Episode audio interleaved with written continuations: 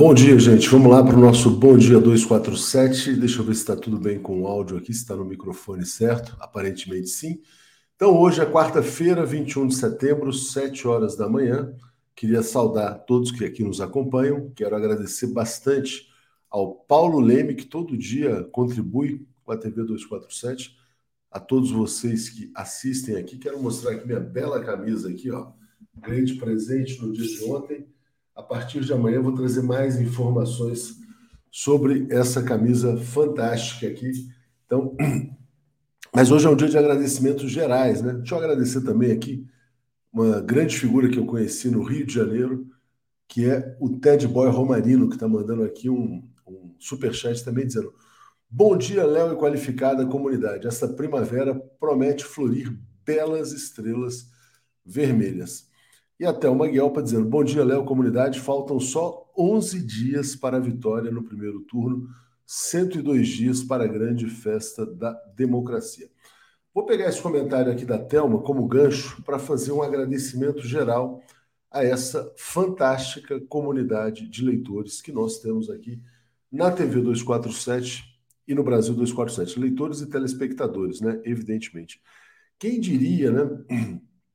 Alguns anos atrás, que a gente chegaria no dia de hoje, 21, dia 21 de setembro de 2021, a 11 dias das eleições presidenciais, com o ex-presidente Lula tendo grandes chances de se eleger no primeiro turno. Né? Então, realmente, eu acho que esse é um trabalho coletivo de resistência, de informação, de conscientização da população brasileira que não teria sido possível sem o apoio de todos vocês que estão aqui todos os dias assistindo, compartilhando, apoiando, contribuindo, trazendo sugestões, trazendo informação, né?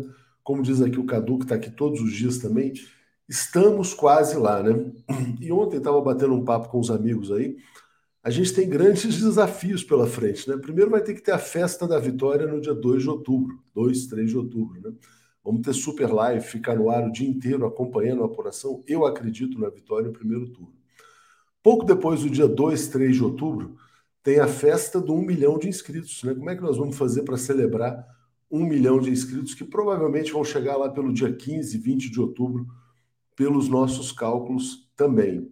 E depois tem o Réveillon, o Réveillon da Vitória, né? o Réveillon em Brasília, que seria algo antológico. Né? Tinha que pegar alguém que fosse especializado em organização, tinha que chamar o Roberto Medina, do Rock in Rio, para ver como é que faz isso aí.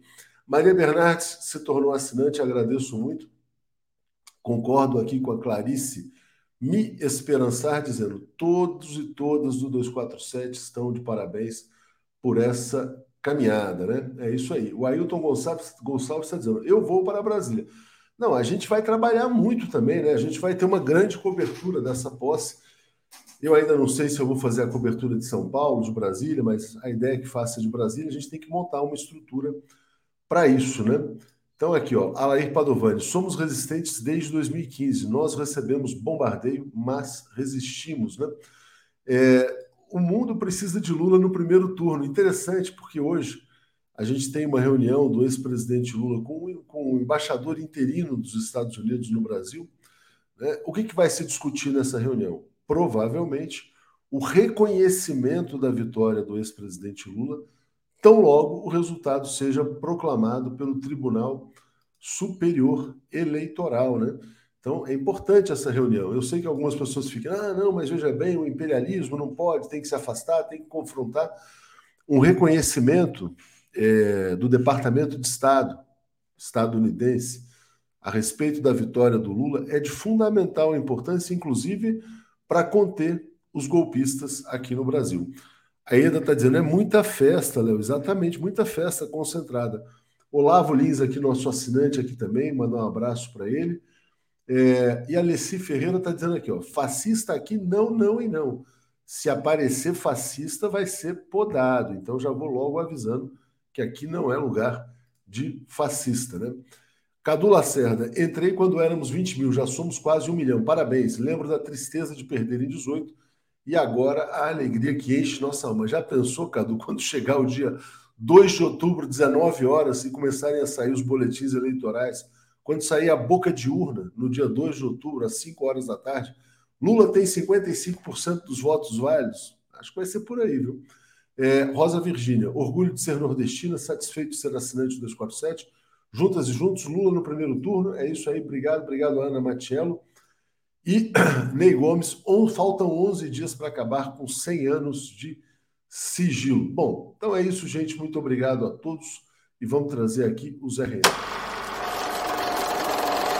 O comentário de Zé Reinaldo. Bom dia, Zé Reinaldo Carvalho, tudo bem? Bom dia, Léo. Bom dia, comunidade. Tudo bem na luta. Faltam 11 dias, Zé, para acabar com 100 anos de sigilo. Exato. É uma caminhada que tudo indica vai ser vitoriosa no dia 2 e vamos nos preparar para assumir os novos desafios que esta vitória vai nos apresentar. E não serão pequenos, né? Enfim, certamente. Zé, olha só, hoje é dia 21 de setembro. O que, que você nos traz como efeméride? Então, coincidindo com a realização da Assembleia Geral da ONU, é, no dia 21 de setembro de 1981, foi decretado pela ONU o Dia Internacional da Paz. Então, anualmente, a comunidade internacional comemora esse dia como um dia de reflexão e ação pela paz. Naturalmente, estamos comemorando esta data neste ano com um mundo bastante turbulento, bastante conflagrado. Mas a, a lembrança de que é preciso lutar pela paz cotidianamente é importante. Importantíssima lembrança, né? Somos também soldados aqui da paz mundial, né, Zé? Todos os dias aqui lutando por um mundo multipolar e harmônico. Pedro Cândido, bom dia, Leonardo, comunidade. Sempre acreditamos no 247, no presidente Lula. Aqui em Floripa, o povo está com Lula. Rosângela, minha amiga lá do Rio, um prazer fazer parte dessa comunidade. Paulo César, 247, rumo a um milhão pela democracia e liberdade de informação.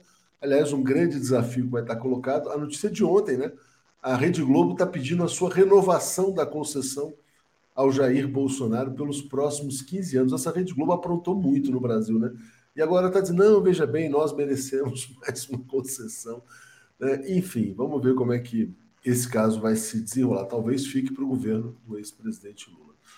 Zé, eu quero começar com você com uma notícia importantíssima aqui na nossa América Latina, que é a reabertura da fronteira entre Colômbia e Venezuela, né? Então, isso realmente é uma informação fantástica. Diga, Zé. Sem dúvida, é uma grande notícia. É, a fronteira entre os dois países está fechada desde 2015 por conta de provocações militares realizadas pelo então governo de extrema-direita da Colômbia contra a Venezuela. Houve, inclusive, incursão de mercenários que estavam preparados para praticar o magnicídio, ou seja, o assassinato do presidente da República da Venezuela.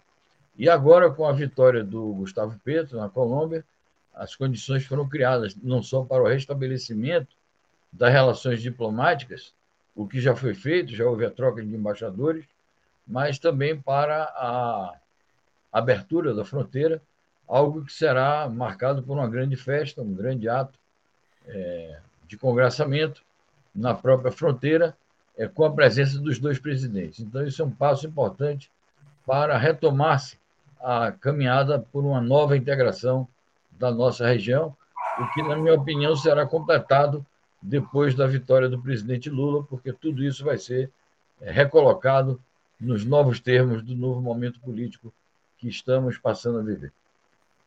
Você lembrou, né, o Dia da Paz, e o Lula vai ser realmente fundamental para a paz na América do Sul, consolidando esse acordo Colômbia-Venezuela. Zé, o pessoal está mandando muito superchat no dia de hoje, celebrando também, na verdade, essa perspectiva de vitória, de paz aqui no Brasil. Então, vou agradecer aqui ao Júlio Beraldi, está dizendo 247, chegamos lá.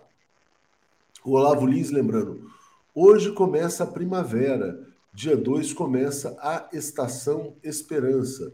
Diego Alecrim, é, a Coronel Marcelo Pimentel está denunciando que o ex-ministro Aldo Rebelo foi quem acelerou o golpe dos militares a partir de 2015. Não creio, não creio, não, não vejo dessa maneira.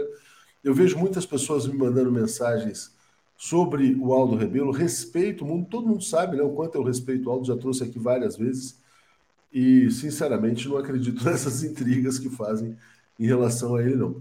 Bom, uh, o Gabriel Zanvetor chegou aqui como assinante. Agradeço muito ao Gabriel também, mais um assinante na nossa caminhada. E quero, Zé, compartilhar aqui com você as notícias né, sobre discursos importantes na ONU, né, de pessoas que foram falar para o mundo e não foram fazer campanha eleitoral no palanque da ONU. Então, quero começar pelo Arce, presidente Luiz Arce, presidente boliviano, dizendo que o mundo multipolar é a solução contra a crise capitalista.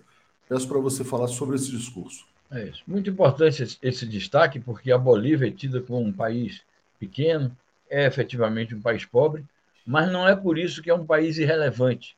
E não é por isso que o seu presidente vai se comportar de maneira vergonhosa como o ocupante do Palácio do Planalto é, e que deveria representar corretamente o gigante da América do Sul, fez na ONU e fez em Londres também. Então, países que se dão respeito, presidentes que se dão respeito, agem desta maneira, falam para o mundo, levantam os seus próprios problemas nacionais vinculados à problemática mundial e defendem aquilo que é necessário para assegurar o equilíbrio do mundo e a paz mundial, que é, como diz o presidente Arce, da Bolívia, a conquista do mundo multipolar, para enfrentar a crise, para resolver os problemas estruturais que afetam o conjunto da humanidade.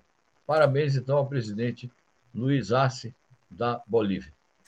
Lembrança importante, Zé. Tânia Yasmin, hoje é dia da árvore. Fundamental lembrança nesse momento triste de desmatamento que estamos vivendo. Ali Oliveira também lembra aqui o dia da árvore e lembrando que o desgoverno Bolsonaro é recordista em desmatamento no Brasil. Nunca se desmatou tanto como nesses últimos anos aqui no Brasil. Bom, presidente de Honduras também fazendo aqui uma defesa da democracia, Xiomara Castro defendeu o mundo multipolar e denunciou o golpismo em Honduras, né? onde tudo começou essa nova onda de golpes na América Latina. Diga, Zé. Exato. Muito bom pronunciamento também da presidente Xiomara Castro, mais uma líder latino-americana que se incorpora a esse grande coro de chefes de Estado que têm responsabilidades é, a defender o mundo multipolar. E, naturalmente, que ela fez a denúncia do golpismo em seu país não só porque foi ali que começou o ciclo golpista, como também é, o governo dela continua sob ameaças, mesmo a eleição dela, previamente, a vitória que ela conquistou foi sob grandes ameaças, e é um elo débil aí, digamos, na, na cadeia de países que formam a América Central e a América Latina de uma maneira geral. É um alvo fácil, digamos, para golpistas internos mancomunados com os Estados Unidos. É um país muito vulnerabilizado pela pobreza, é um país cuja população é, muitas vezes sai de lá para em busca de, de melhores dias em outros países, população que também encontra sérias restrições nos Estados Unidos, inclusive para entrar. Então, com toda a justiça, o presidente Xiomara está chamando a atenção para as iniciativas golpistas e, ao mesmo tempo, se somando à luta por um mundo multipolar. Está de parabéns também. Bom, Socorro está lembrando. Aliás, antes quero agradecer aqui ao Alexandre Augusto Caos, que se tornou assinante, muito obrigado a ele. E a Socorro dizendo: hoje também é o dia da pessoa com deficiência. Zé, hoje na agenda do ex-presidente Lula tem um encontro com pessoas com deficiência, né? É, ele é vítima do tal capacitismo, né? O Bolsonaro agride o ex-presidente Lula a todo momento, bolsonaristas também. Então é importante lembrar esse dia e muito importante o encontro do ex-presidente Lula com as pessoas com deficiência também. Diga, Zé. Importante. Agradeço aí a Socorro Cunha pela lembrança do Dia da Deficiência, da pessoa com deficiência, e está de parabéns o presidente Lula em cumprir essa agenda. Nós já tínhamos anotado isso, é notícia, inclusive, no nosso, no nosso site hoje, e é um tema que nós vamos acompanhar ao longo desta jornada. Sérgio Alves lembrando, olho vivo na Rússia, mobilização geral de tropas e reservistas, a gente vai falar sobre isso já já, mas a gente tem mais discurso na ONU também. Alberto Fernandes, presidente argentino, repudiou o atentado contra Cristina Kirchner e os discursos de ódio. Né? Andréia Sampaio, assinante aqui há quase três anos, dizendo: desperta América Latina. Zé, diga lá sobre o Alberto Fernandes. Importante o pronunciamento do presidente Alberto Fernandes, ele está condenando, porque não deixa de ser também uma iniciativa golpista, que ocorreu ali na, na Argentina, contra a vida da presidente Cristina. É, então é importante essa denúncia perante a comunidade internacional, chefes de Estado ali presentes.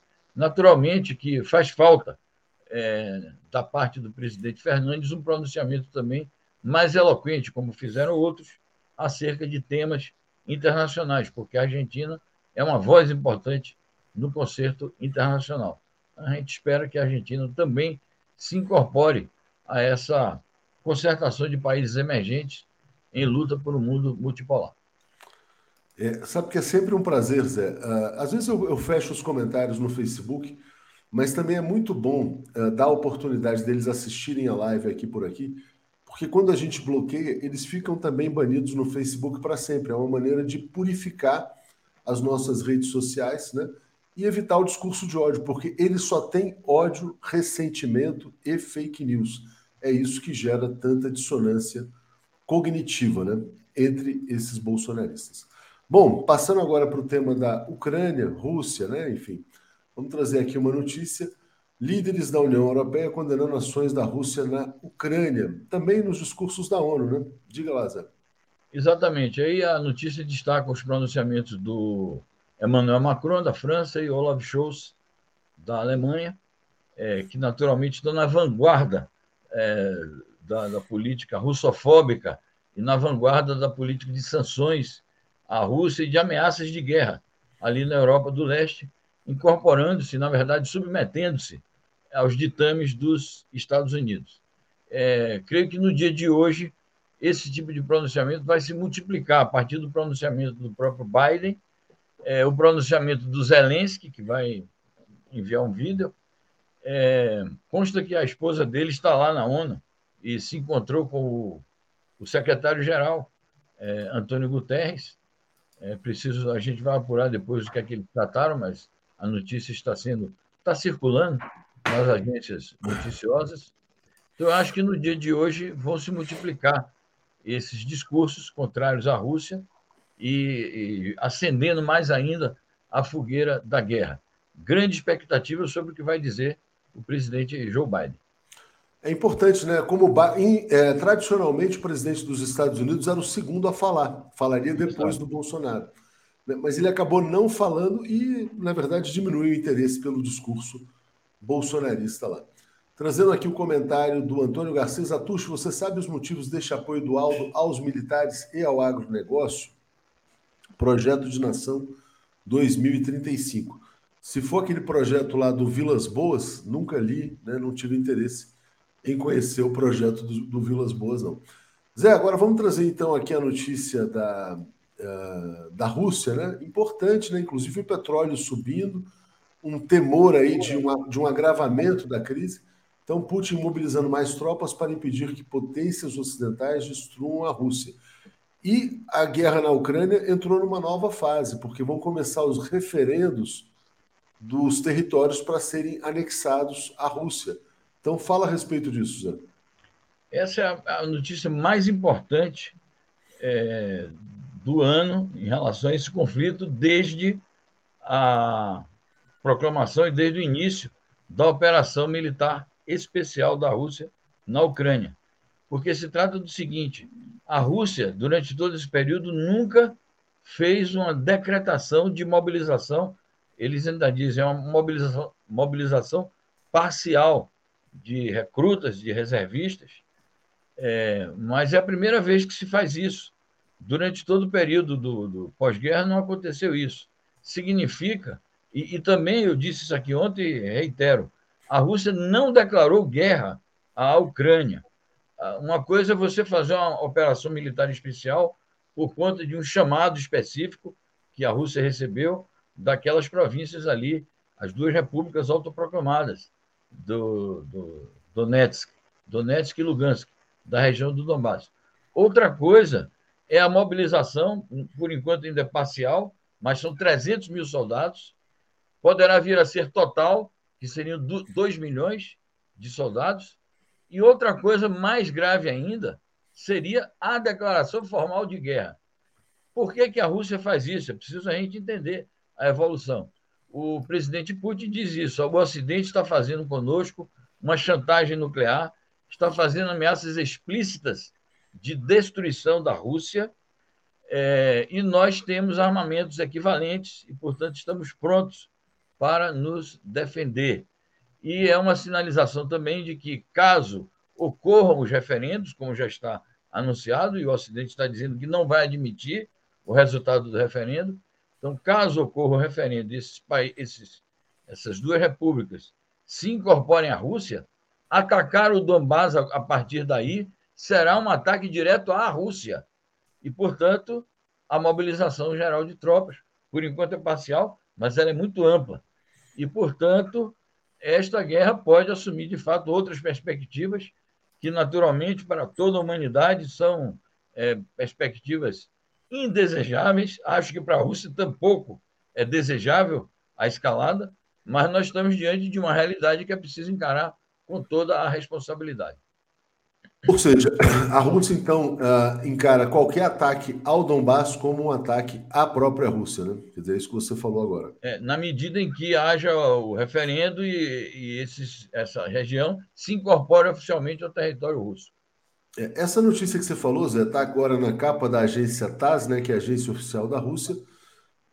Então é o anúncio dessa mobilização e também de uma, de uma defesa, na verdade, da segurança nacional num, numa fala aí em cadeia nacional, né, que foi o que foi feito pelo Vladimir Putin no dia de hoje. Né?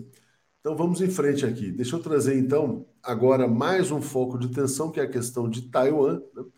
os Estados Unidos colocando muita pressão contra a China também. Rússia e China são oficialmente inimigos estratégicos dos Estados Unidos. Então tá aqui, ó, navios de guerra dos Estados Unidos e Canadá, que é um apêndice dos Estados Unidos, navegam pelo Estreito de Taiwan em meio à tensão com a China. Mais uma provocação, né, Zé? Sem dúvida. Os Estados Unidos fazem isso reiteradamente, inclusive em outra região, que é da China também, chamada Mar do Sul da China, em nome do que eles chamam a liberdade de navegação.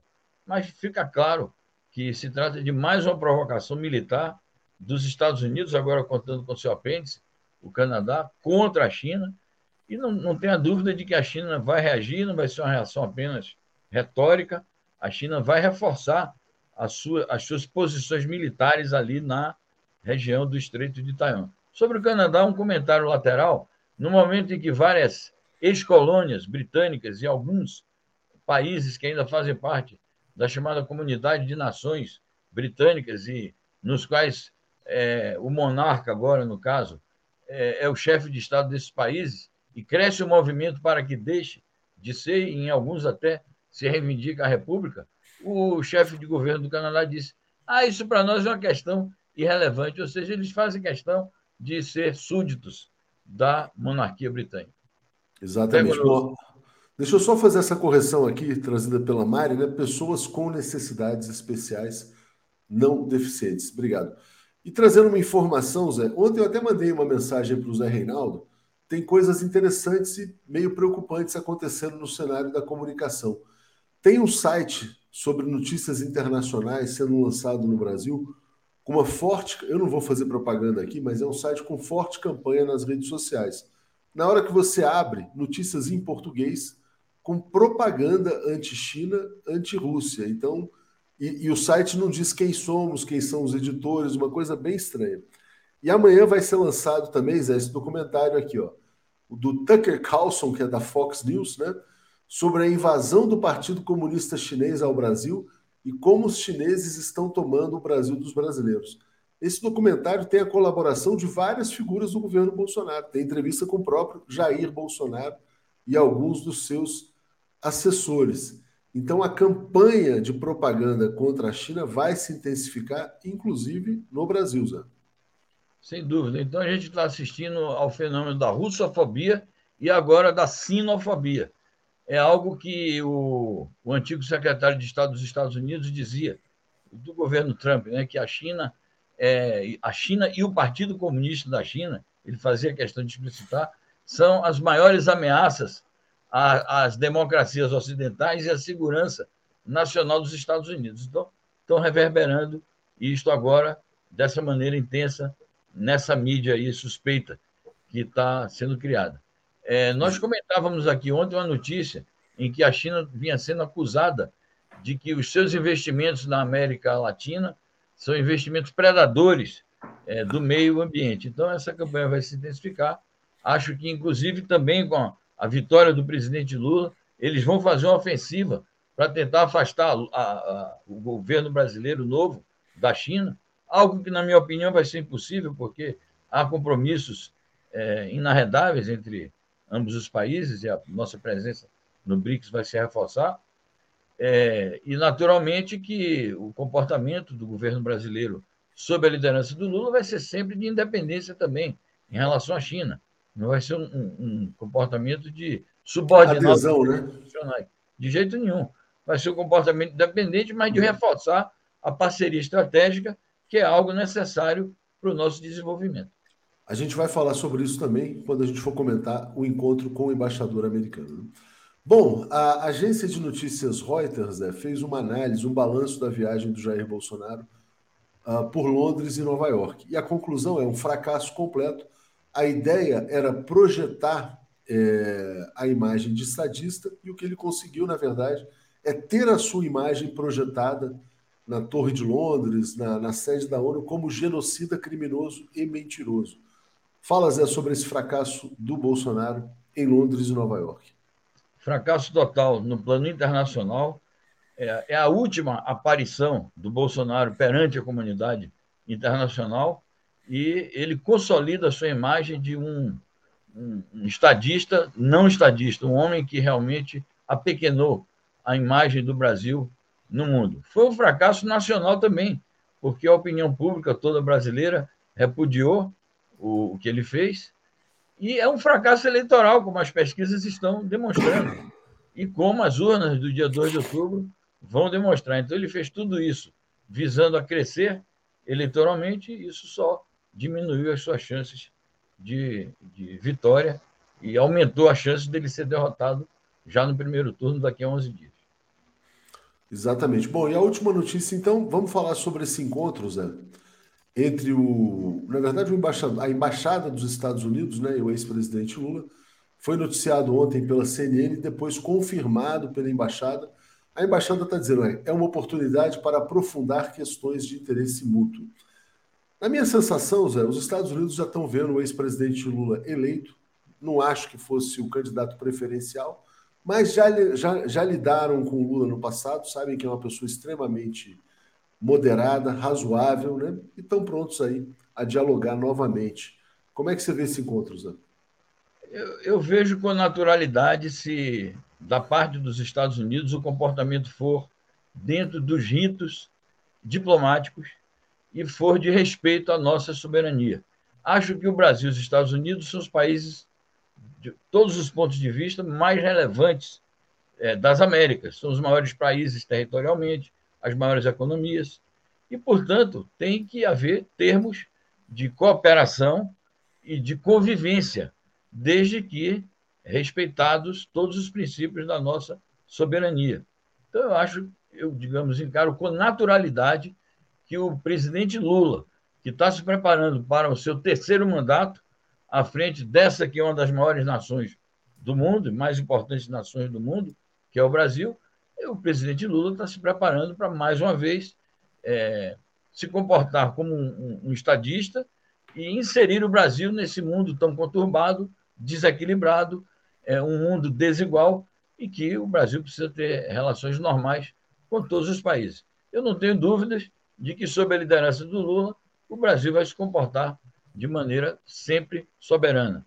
E da parte dos Estados Unidos, se ele encontrar diante de si próprio um, um, país assim altaneiro, um governo que tenha responsabilidade com a sua nação, eles vão ter que entrar na defensiva também, porque sabem que se tentar alguma atitude golpista e agressiva, é, vão, vão encontrar também da nossa parte uma grande resistência. Então, eu acho positivo que o Lula faça essas demarches é, diplomáticas. É isso aí, Zé. Queria te agradecer muito, né? É, o Lula já falou muitas vezes também, quer dizer, que defende uma parceria estratégica com os Estados Unidos, mas sempre numa posição de independência. Né? É evidente que o Lula não vai adotar nenhuma postura anti-americana. Zé, agradeço muito a sua participação. Hoje é quarta-feira, a gente tem o um programa né, com o Lejane Mirão. O que, vocês vão trazer? Bom, no foco principal é a vergonha que o Brasil passou em Londres e na ONU. Vamos é, criticar todas as mentiras que ele contou. O discurso dele só tem mentiras. Então, nós vamos abordar isso. E, naturalmente, agora que a gente tomou conhecimento desse encontro, do, desse discurso do Putin, nós vamos discorrer também a respeito desta nova etapa da guerra na Ucrânia. É isso aí, Zé. Então, obrigado. Todo mundo lá com o Zé às 10 horas. Valeu. Obrigado, um abraço. Tchau, tchau. Alex Sonic e Paulo Moreira Leite. Opa, cadê o Alex? O Alex está aqui. Bom dia. Bom dia, Paulo. Bom dia, Alex. Tudo bem, Paulo? Bom dia, tudo bem? Bom dia, Alex. Bom dia a todos e todas. Bom dia, Alex. Tudo em paz? Bom dia, Léo. Bom dia, Paulo. Bom dia a todos. Vamos lá, deixa eu atualizar aqui os comentários. A Paula Canhadas dizendo aqui, ó, esperançosa, parabenizo a campanha do Lula e também do Fernando Haddad, né? É, André Sampaio está dizendo: se Chile e Rússia declaram embargo aos aliados da OTAN, o que virá a acontecer? Não farão isso, quer dizer, eu não acho que Chile e Rússia né, queiram adotar essa tática das sanções. Né? Fernanda Marins dizendo: atuos pelo Estatuto da Pessoa com Deficiência, o correto é mesmo pessoa com deficiência. Né? E ali, Oliveira, teria o Biden evitado se posicionar perante o mundo nessa cena? É, queria começar exatamente com esse tema, Brasil e Estados Unidos, para a gente falar, depois a gente traz a pesquisa aqui. Paulo Moreira Leite, você já foi correspondente nos Estados Unidos. Você acredita é, num relançamento da relação Brasil-Estados Unidos em novas bases, tendo Lula como presidente, uma parceria estratégica? Né? Porque a, a relação. Na verdade, houve um golpe de Estado no Brasil em 2016. É, muitas coisas foram impostas ao Brasil nos últimos anos, mas a volta do Lula coloca o Brasil numa posição de maior independência. Como é que você vê esse encontro de hoje entre Lula e a Embaixada dos Estados Unidos? Olha, uh, eu acho que o Lula, uh, ao lado do Celso Amorim e ao lado da história diplomática que ele construiu ao longo de seus dois mandatos e foi prosseguida em outras circunstâncias pela Dilma, é a oportunidade do Brasil reconstruir né, uma postura ativa e altiva com relação àquela que é a maior potência mundial e é também maior, uma, tem um papel hegemônico, econômico, financeiro e muitas vezes militar no continente, no continente americano. E o Lula é esse personagem, pela importância do Brasil, pelo, uh, pela nossa história, pela nossa força econômica e pela nossa tradição de uma política externa independente, que é uma tradição que não foi inventada nem pelo Lula nem pelo Celso Amorim, que vem do melhor da diplomacia brasileira, o melhor do Itamaraty, e que é o esforço de, de manter o Brasil, defender os interesses brasileiros, sem fazer uh, bravatas, sem ficar fazendo declarações assim, tendo posturas festivas, mas defendendo. Nós demonstramos isso em vários momentos, inclusive num momento muito importante, foi quando o, o, o Lula foi ao Irã negociar uh, uh, um tratado de não proliferação de armas uh, nucleares e, ao mesmo tempo, defender a, a, a proteger o desenvolvimento de energia nuclear, ou seja, foi muito importante. E essa história, o Brasil tem condições, e o governo Lula, que tem essa condição, ele já demonstrou isso, ele goza, eu vi isso nos Estados Unidos, depois eu fui, eu também fui correspondente em Paris, eu fiz viagens e, enfim, tive uma existência assim, e você vê que o governo brasileiro, quando demonstra uma independência, ele conquista autoridade. Quando ele demonstra subserviência, como é o caso do Bolsonaro, como foi o caso de, das ditaduras militares e outros governos, bem, ele é simplesmente tratado ali como uh, uh, arroz de festa. Mas quando ele tem uma política externa independente, ele ganha com isso. E é importante, portanto, essas conversas e todas as outras. Deixando claro que ninguém aqui quer, quer fazer, uh, quer pintar de galo, quer cantar de galo, mas que também ninguém quer ser desrespeitado. Alex, uh, sobre esse tema, uh, o Lula vai ter nesse encontro a presença do Celso Amorim, que é natural, que foi chanceler, e também do Jacques Wagner, que foi ministro da Defesa. Tem uma questão que eu acho que hoje está no centro da agenda estadunidense, vamos dizer assim, que é a questão ambiental. Né? E há uma diferença muito clara entre o que o Lula representa e o que o Jair Bolsonaro representa. Ao mesmo tempo, né, a gente está num cenário novo aqui na América Latina. Hoje o Zé Reinaldo trouxe mais cedo a reabertura da fronteira Colômbia-Venezuela, que estava fechada desde 2015. Você enxerga espaço para uma nova relação construtiva entre Brasil e Estados Unidos, Alex? É o seguinte, eu acho que esse encontro tem a ver com a eleição e não com o governo Lula. Né? É evidente que, que, que, tudo que interessa para o governo Biden é a eleição do Bolsonaro, porque a eleição do Bolsonaro pode reforçar o Trump daqui a dois anos. Tudo que não é, interessa, você falou, né? Tudo que não tudo interessa. que não interessa, tudo que não interessa a Biden é a vitória do Bolsonaro. É evidente que interessa ao Biden é a vitória do Lula. E o que interessa ao Lula é o reconhecimento do resultado da eleição. Então, é, é disso que se trata. Eu acho que não se trata de falar do governo Lula. Né? É, é, a gente que é jornalista gosta de antecipar tudo, né? E é verdade, quer dizer, o jornalismo é antecipação, então a gente fica antecipando mas eu acho que a conversa não é sobre o governo Lula, é sobre a eleição. É, esse é, é, o, o, o, Douglas Conniff, que vai se encontrar com o Lula, no Instituto Lula, não vai ser na embaixada, os Estados Unidos não tem embaixador no Brasil, esse esse, é, esse rapaz, esse homem, é a principal autoridade dos Estados Unidos, é o representante do governo americano, o principal representante, é o encarregado de negócios da, da, da Embaixada dos Estados Unidos. Eu acho que a, a conversa é, é, para o Lula é, é, é garantir o, é, é, o pronunciamento dos Estados Unidos ao, no resultado da eleição. É o resultado, Estados Unidos, parabéns, Lula, você ganhou. Isso que interessa a Lula. E o que interessa, o que interessa a Biden? O que interessa a Biden é que Bolsonaro não ganhe. Então, é, é, todos sabem como é que foram as relações. As relações do, do, do, do Lula com os Estados Unidos foram normais, não teve boicote daqui, não teve boicote lá, são relações normais, é um grande parceiro, está aqui e tal, mas eu acho que o grande assunto é, é, é garantir é garantir a, a isso, isso é um fato, porque de fato, na pauta da reunião, isso vai ser colocado, que é o reconhecimento imediato do, do, do resultado eleitoral. E aí há a perspectiva de que seja uma vitória no primeiro turno, ou seja, já no dia 2 de abril. Imagina o seguinte, quer dizer, olha, o resultado é proclamado 9 da noite, a apuração no Brasil é muito rápida, 9, 10 horas da noite. Né? Aí uma nota do Departamento de Estado, felicitando o ex-presidente Lula pela vitória, pelo terceiro mandato, etc. e tal. A meu ver, e aí queria te colocar isso, Paulo, eu acho que isso pode, na verdade, conter qualquer movimento golpista no Brasil, porque a elite brasileira, o capital, é muito, na verdade, conectado e até subserviente, vamos dizer assim, ao que vem lá de cima, né? Então, eu queria te perguntar também sobre a importância desse reconhecimento, caso isso seja, caso esse compromisso seja assumido pelo governo dos Estados Unidos, né? De reconhecer imediatamente o resultado e não dar vazão a nenhuma narrativa sobre fraude, etc. E tal. Olha, todos os sinais que, disponíveis indicam que sim. Uh, o Bolsonaro conseguiu construir uma relação de hostilidade com a administração Biden, até porque ele se tornou um lacaio, né, um subserviente do Trump.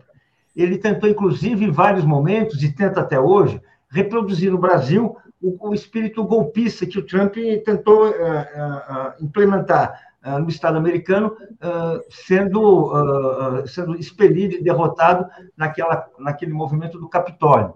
Então, ficou uma coisa antagônica entre um, um governo golpista de extrema-direita, conectado com a extrema-direita norte-americana. Isso, isso, assim, certamente faz o Bolsonaro uma pessoa, uma, um personagem indesejável nos Estados Unidos. não por qualquer mérito eventual, mas especialmente por seus defeitos, por sua falta de compromissos com a democracia. E nesse ponto, isso facilitará, isso certamente não vai fazer com que a gente, com que o governo Lula seja beneficiado, seja protegido pela, pela administração Biden, vamos ter isso bem claro, mas que ela não terá nenhum pudor, nem nenhuma vontade de atrasar o reconhecimento da vitória quando ela for anunciada. Certamente. Bom, então, falando agora da perspectiva de vitória do ex-presidente Lula, tem a pesquisa nova Genial Quest, está aqui, setembro de 2022. Dois pontos de uh, margem de erro, 95% grau de confiança. 17 a 20 de setembro, foi uh, divulgada ontem de madrugada. E aqui, deixa eu trazer já o resultado eleitoral, tem um pequeno crescimento do ex-presidente Lula, né? É, onde que a gente está aqui no cenário de, de, primeiro turno? Cadê? Vamos pegar aqui. Ele tem uma outra tabela que é mais clara aqui para a gente visualizar. Então, aqui, setembro, né? 14 de setembro, Lula tinha 42, Bolsonaro 34, Ciro 7, Tebet 4.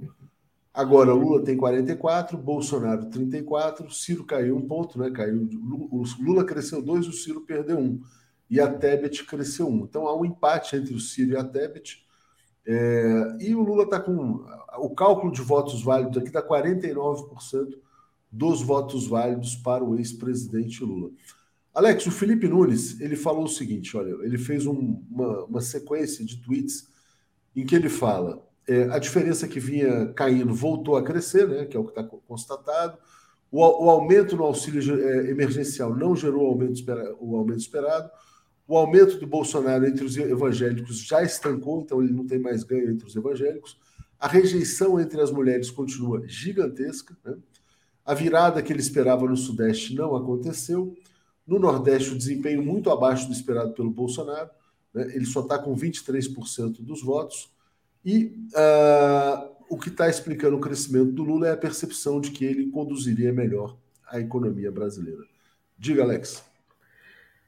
É, é, essa, essa pesquisa mostra 21 pontos percentuais é, que podem ser é, acrescentados a Lula e Bolsonaro. Né? São seis do Ciro, cinco da Tebet, os cinco pontos dos nulos e cinco indecisos. Né? Nesse, nesse, nesse é, conjunto de, de, é, de, intenções de voto é que é, as campanhas trabalham.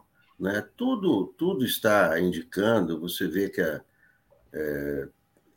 primeiro, todas as pesquisas estão indicando o crescimento do, do Lula agora, na reta final. É? É, isso, isso, isso, isso mostra é, que a definição no primeiro turno é, é, é praticamente favas contadas, né? o que foi reforçado pela, pela pesquisa IPEC de ontem, que diz que 89% dos eleitores querem resolver no primeiro turno. 89%. Então, o, o, os eleitores estão se preparando para, no dia 2, votar nos dois primeiros ou é Lula ou é Bolsonaro. É isso que indica que 89% querem resolver no, no, primeiro turno. Então, não há dúvida de que será resolvido no primeiro turno. E é claro que, à medida que esses votos, da, da, da, digamos que fiquem divididos os eleitores, né? claro que alguns vão votar mesmo na Simone, outros vão votar mesmo no, no Ciro, mas vai haver uma divisão, e isso, claro, que favorece quem está na frente e quem está na frente é o Lula.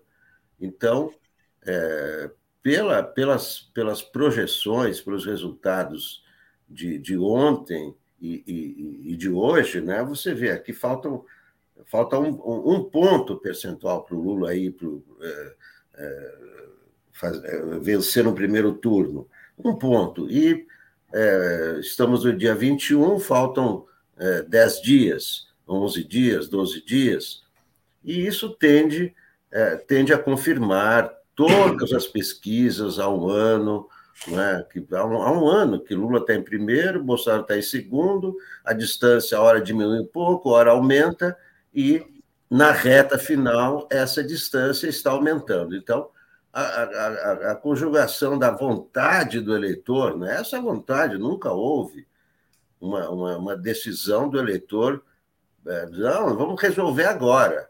Claro, porque isso já é o segundo turno. Se os dois primeiros estão na frente, isso é como se fosse o segundo turno. Então, vai, é, o primeiro turno é esse, o segundo turno é igual. Então, para que deixar para o segundo turno? É, e, e é, essa, essa pesquisa confirma não é, o crescimento de Lula na reta final, confirma é, é, o empate da, da, da, Simone com Ciro, não é? e eu acho que isso aí vai, vai desaguar. Não é claro, é, não estamos no dia 2, mas se hoje fosse o dia 2, né, Mas tem uma tendência, tem uma tendência que está se desenhando. A gente botou o teu artigo aqui na tela. É, agradecendo a Célia Maria, que chegou como assinante, e trazendo aqui mais um detalhe da pesquisa, que é sobre possibilidade de mudança de voto. Né? Então, voto definitivo para 76%, voto definitivo entre os eleitores do Lula e do, do Bolsonaro. Né? A, a certeza do voto no Ciro Gomes desabou. Né? Então, é interessante. Não, na verdade, cresceu, estou lendo errado. Subiu de 26 para 47, mas tem 51 que podem mudar caso algo aconteça. Né? E no caso da Simone Tebet, tem 56 que podem mudar também. Então tem uma perspectiva de migração de votos para eles. Né? Mudaria o voto para Lula vencer no primeiro turno? 64 estão dizendo que não, 26 estão dizendo que sim. Né? É, então, os eleitores do Ciro, olha que interessante, né? Com o discurso do Ciro de ser muito anti-Lula, o eleitor do Ciro foi se radicalizando. Então, a gente só tem 33% dos eleitores do Ciro hoje dizendo que mudariam de voto. Mas, independente, se, se mudarem, já ajudam nessa vitória. E a expectativa de vitória é que, então, na verdade, a maioria dos, dos eleitores imagina que Lula irá vencer a eleição. Passo para você, Paulo, para acrescentar mais algo sobre essa pesquisa Quest. É, a tendência é, a questão é, é a seguinte, está fazendo, foi fazendo a conta, né? O Lula tem 34, né? Tem 44, aliás. O Ciro tem 34. Não, o Bolsonaro tem 34. O, o Bolsonaro tem 34 e restam 11. Ou seja, hoje está 44 para Lula, 45 para os outros. Né? A questão, ou, seja, uh, são esses 11 votos que precisam mudar de lugar. É isso que, vamos dizer assim, é, é isso, isso, isso que, está, que está claro, porque pode ser, a gente pode ir para um segundo turno por uma questão de um ponto, que vai ser essa questão, um ponto de diferença. Aí resta saber a capacidade que Lula vai ter de convencer, a campanha do Lula vai ter de convencer os eleitores da Simone e do Ciro de abandonar esses candidatos todo mundo que não tem a menor chance de vencer. A recíproca é verdadeira. É preciso. A, a Simone já está deixando claro que ela não quer uh, uh, uh, apoiar no primeiro turno. Ela já, tem até uma declaração nos jornais de hoje. Não, a, conversa de apoio a Lula é no segundo turno, é em outro momento, ou seja, é isso aí. E o Ciro está agarrado com unhas e dentes nessa eleição, porque se ele não for para. Se, se, se, se houver uma vitória do Lula no primeiro turno, realmente aí ele pode se aposentar. Essa é a questão. O Ciro luta desesperadamente para que para, para ter para, para, pela sua sobrevivência. Ele não está lutando assim, não. É pela sua sobrevivência, porque será a sua segunda derrota de que não vai para o segundo turno, ou seja, isso não vai dar. Então ele tem que, se ele, se ele for assim, é humilhante. E a Simone luta porque ela, ela espera ter uma projeção nacional maior, espera ter espaço para negociar apoio no segundo turno. Evidentemente, ela não, dificilmente a gente imagina que ela vá apoiar o Bolsonaro, apesar de ser histórico conservador. Mas ela quer ter alguma coisa, ter, ter algum, quer sentar na mesa, quer conversar, quer negociar, coisas da política. E essa é a questão. São esses dois Os, os, o terceiro e o quarto classificados, que estão lutando desesperadamente por ter um segundo turno, porque é a única chance deles terem um espaço, uma audiência para seguir no jogo. É, bom, deixa eu agradecer aqui a Fátima Garcia dizendo: bom dia, comunidade. Aqui é Lula e Jerônimo, governador, Itacaré, Bahia, PT fechado. Romeu dizendo: Lula ganha no primeiro turno com que porcentagem? Hoje, nessa pesquisa Quest, ele está com 49, ele não está vencendo. Na pesquisa IPEC, ele está com 52, né? Mas eu acredito que ele vencerá com mais de 52% dos votos válidos. Bom, hoje, Alex, dia 21, vai ser divulgado no Sindicato dos Engenheiros do Rio de Janeiro um manifesto uh, dos brisolistas pedindo voto no ex-presidente Lula. Né? Dissidentes do PDT vão participar. Acaba de ser divulgada uma carta aberta ao Ciro Gomes pedindo a sua desistência para que o Brasil freie o governo de extrema-direita de Jair Bolsonaro. Assinam essa carta Prêmio Nobel da Paz, o Adolfo Pérez Esquivel, Rafael Correia, ex-presidente do Equador, Zaffaroni, juiz da Corte Suprema da Argentina, vários intelectuais, lideranças políticas, enfim. Quer dizer, então, essa pressão para que o Ciro, de alguma maneira, saia da disputa presidencial cresceu. Mas o discurso do Ciro já se radicalizou muito né? É, contra o ex-presidente Lula. Como é que você vê uh, o movimento em torno do cirismo, Alex? Não, acho que você falar em cirismo. Né? É, da candidatura, sim, da candidatura. é, cirismo, bolsonarismo, é tudo vira, mas não, é, acho que não tem cirismo. É a última oportunidade né, do, do, do Ciro se sair bem dessa campanha. É a última oportunidade né, que, ele, que ele tem é, de é, admitir, né? porque ele realmente, nessa reta final, ele passou a ser usado pelo bolsonarismo claramente. Né?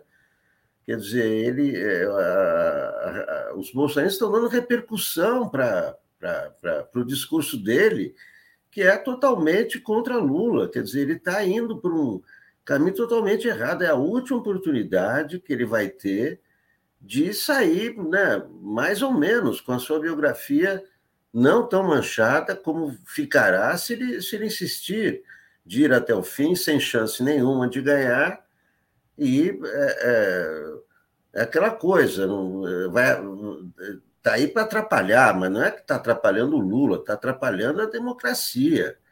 E, e, você vê que não, não são só brasileiros. Quando se fala no Brasil, se fala na, na América Latina, na América do Sul. Quem é quem é o, quem é o Brasil, né? quem é a, a, a, como é a América Latina, sem Brasil, a influência é enorme. Então, a preocupação não é só com o Brasil, a preocupação é com a América Latina, a preocupação é, é com a, a expansão da extrema-direita. Então, é, eu vejo isso como a última oportunidade que o Ciro tem, o Ciro, o, o marqueteiro dele, o Lupe, que é o presidente do partido, não é? porque é, o mal que ele está causando ao partido, ao Brasil e à democracia vai ter uma repercussão muito grave na, na, na biografia dele. Eu, eu acho que é a última oportunidade que ele tem. A decisão, é claro que é dele, né? mas essa é a última oportunidade.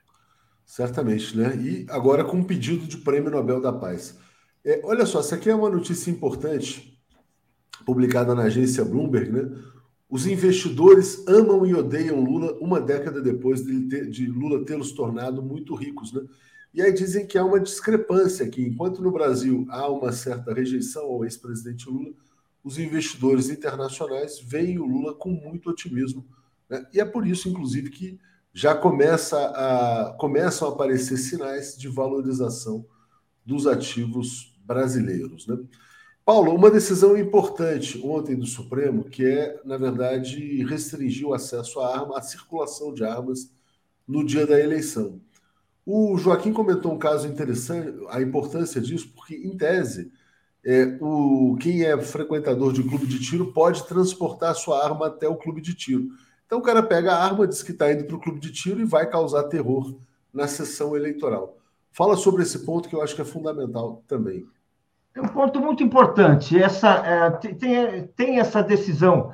É, o que o, o, Supremo fez, ele anulou os decretos uh, posteriores do Bolsonaro que ampliavam demais a liberação para o uso de armas, uh, criando uma situação absolutamente, uh, uma situação absurda.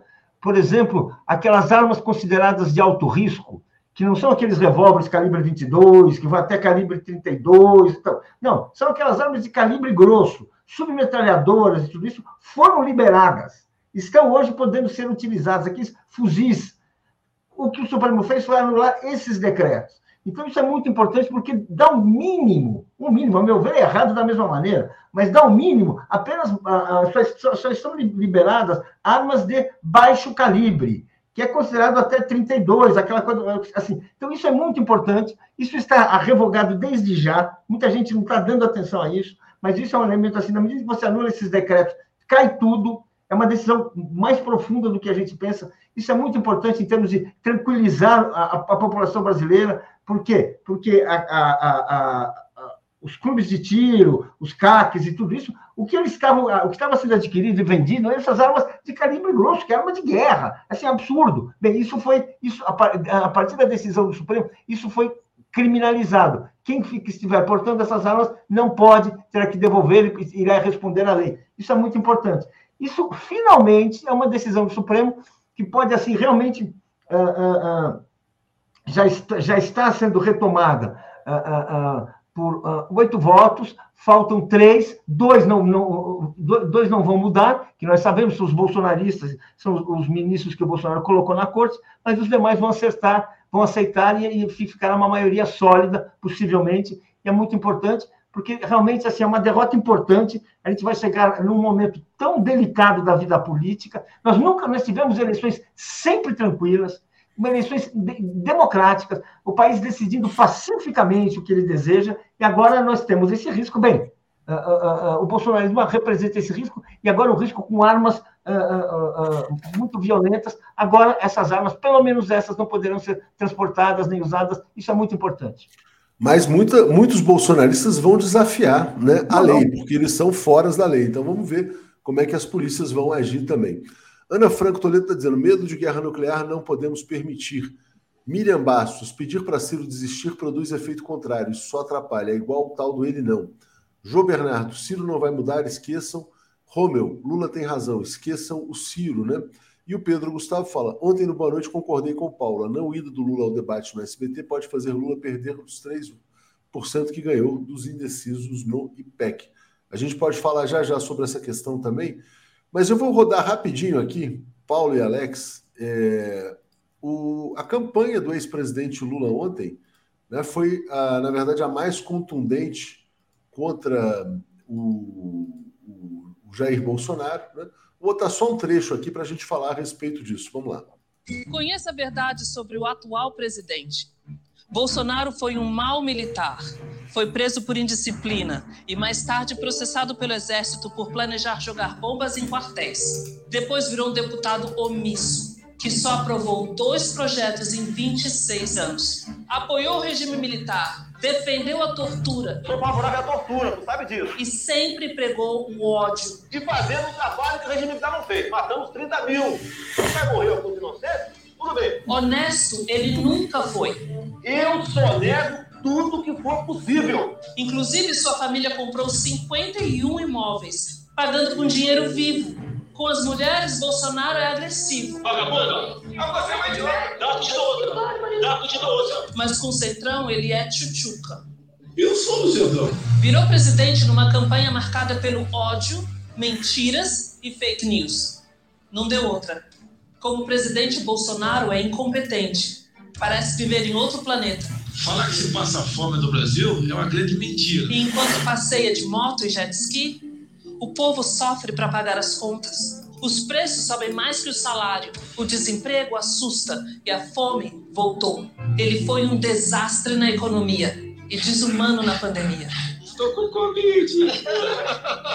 Atrasou a compra de vacinas que poderiam evitar 400 mil mortes. Nem as crianças escapam. Tem crianças comendo bolacha seca e suco em pó na refeição. Já para os deputados, Bolsonaro liberou mais de 5 bilhões para o orçamento secreto. Esse é o Brasil de Bolsonaro. O povo fazendo fila para comprar urso, milionários fazendo fila para comprar jatinhos. Só tem um monte de dado pobre no nosso país aqui. Votar, título eleitor na mão e com diploma de burro no bolso. O Brasil não merece um presidente assim. Agora é a Bom, todo mundo sabe o Brasil tem um psicopata desclassificado bandido na presidência da República. Mas, Alex Sonic, como é que você, que você achou desse vídeo e da importância desse tipo de campanha no horário político? Melhor. É ontem foi o melhor programa. Né? Exatamente por causa desse vídeo de dois minutos, porque ele, ele mostra o que é o Bolsonaro. É isso que estava faltando mostrar. Com, em todos os. É, maravilhoso, perfeito. Acho que tem que ser mostrado em todos os programas de agora em diante. São poucos, são só três por semana, né? Semana mais dois, mas semana que vem. Não, sábado nem vai ter mais dois, quer dizer, são mais quatro programas. Eu acho que esse é o, é o vídeo que define quem é o Bolsonaro. Está tudo perfeito, o texto está perfeito, as imagens, a, a, a, a narradora Talma de Freitas, com toda a calma, é, sem levantar a voz, sem. Então, perfeito, nota 10, esse é o melhor vídeo da campanha, esse é que deve, de agora em diante, ser usado em todos os programas. Sensacional o vídeo aqui, diz a Lu Alves, né? Enfim, mostrando o que é o lixo Bolsonaro. O Brasil é governado pelo lixo, de fato. Miriam Pereira está nos apoiando. É, Márcio Matos está dizendo: interior de Minas, próximo a Juiz de Fora, caminhões fazem manobras de soldados. Está fazendo aqui um alerta. Nilson Abreu, tenho lido muito Leonardo Boff, mas não tenho visto no 247. Sempre que a gente recebe os artigos, a gente publica sim. Caroline Francis, o Ciro quer o título de inconvencível e invendável, né? Para ele, abrir mão agora da candidatura é abrir mão desse discurso de diferentão, né? mas está prestando um desserviço ao país. Paulo, surgiu uma notícia importante no dia de ontem de um publicitário do cercadinho do Bolsonaro dizendo que ele foi pago para fazer uma pergunta lá, inclusive uma pergunta que ele fez que propiciou é, uma, uma tirada de sarro do Bolsonaro contra a Globo e contra essa questão da pandemia também. Tudo no Bolsonaro é fake, todos esses caras que aparecem no cercadinho são contratados, é sempre uma encenação o que gira em torno desse personagem? Olha, essa história é a ponta do iceberg, né? Certamente não é o único caso, é o caso que apareceu, foi uma, um, um, veio a público, o sujeito denunciou uma entrevista de página inteira, contando todos os detalhes, dia, hora, local. E também, o, o, que eu acho aí é uma história assim, é o destino dos brasileiros. Os, os brasileiros que acreditam em Bolsonaro, como esse cidadão, que é, ele, ele, imagina que ele fez essa pergunta, ela naquele cercadinho, já, já tudo combinado, ele recebeu o texto da pergunta, que ele ia fazer uma pergunta e o Bolsonaro ia dar a resposta, estava tudo certo, fa fabricação completa, né, um teatro absurdo, e uh, ele também foi vítima, porque ele foi prometido para ele que ele não ia fazer sua pergunta queria ter, ser contratado e ter um salário de dois mil reais por mês. Não, ele ganhou mil reais, nunca mais foi chamado, nunca mais fez nada e passou e, e, e simplesmente acabou. Ou seja, até ele que estava se dispondo a fazer perguntas por dinheiro, por dinheiro, foi enganado. É uma, é, uma, é uma metáfora, é um exemplo do que aconteceu com aqueles eleitores que votaram no Bolsonaro. Muitos eleitores votaram no Bolsonaro tendo alguma ilusão, tendo alguma crença e foram enganados, foram tapeados, jamais foram receberam assim aquilo que o Bolsonaro prometeu. E aí que eu acho importante, é o que eu quero ligar com essa obra-prima do jornalismo político, obra-prima da propaganda política, que é esse vídeo, que é histórico. É assim, pela primeira vez numa campanha em que, em que o eleitorado brasileiro está colocado diante de um monstro, porque isso é que é o Bolsonaro. O Bolsonaro é um monstro. Ele mente, ele engana, e ali está provado ponto a ponto, momento a momento, não tem acusações, fatos, fatos e fatos. É corajoso, indispensável, todos devem ler, é, ver e assistir esse vídeo, devem mostrar para os amigos, porque é realmente assim, o ponto final da campanha é o lance final de uma campanha que deve terminar com vitória no primeiro turno. Se há possibilidade de votar no primeiro turno, esse vídeo ajuda. Todos, todos aqueles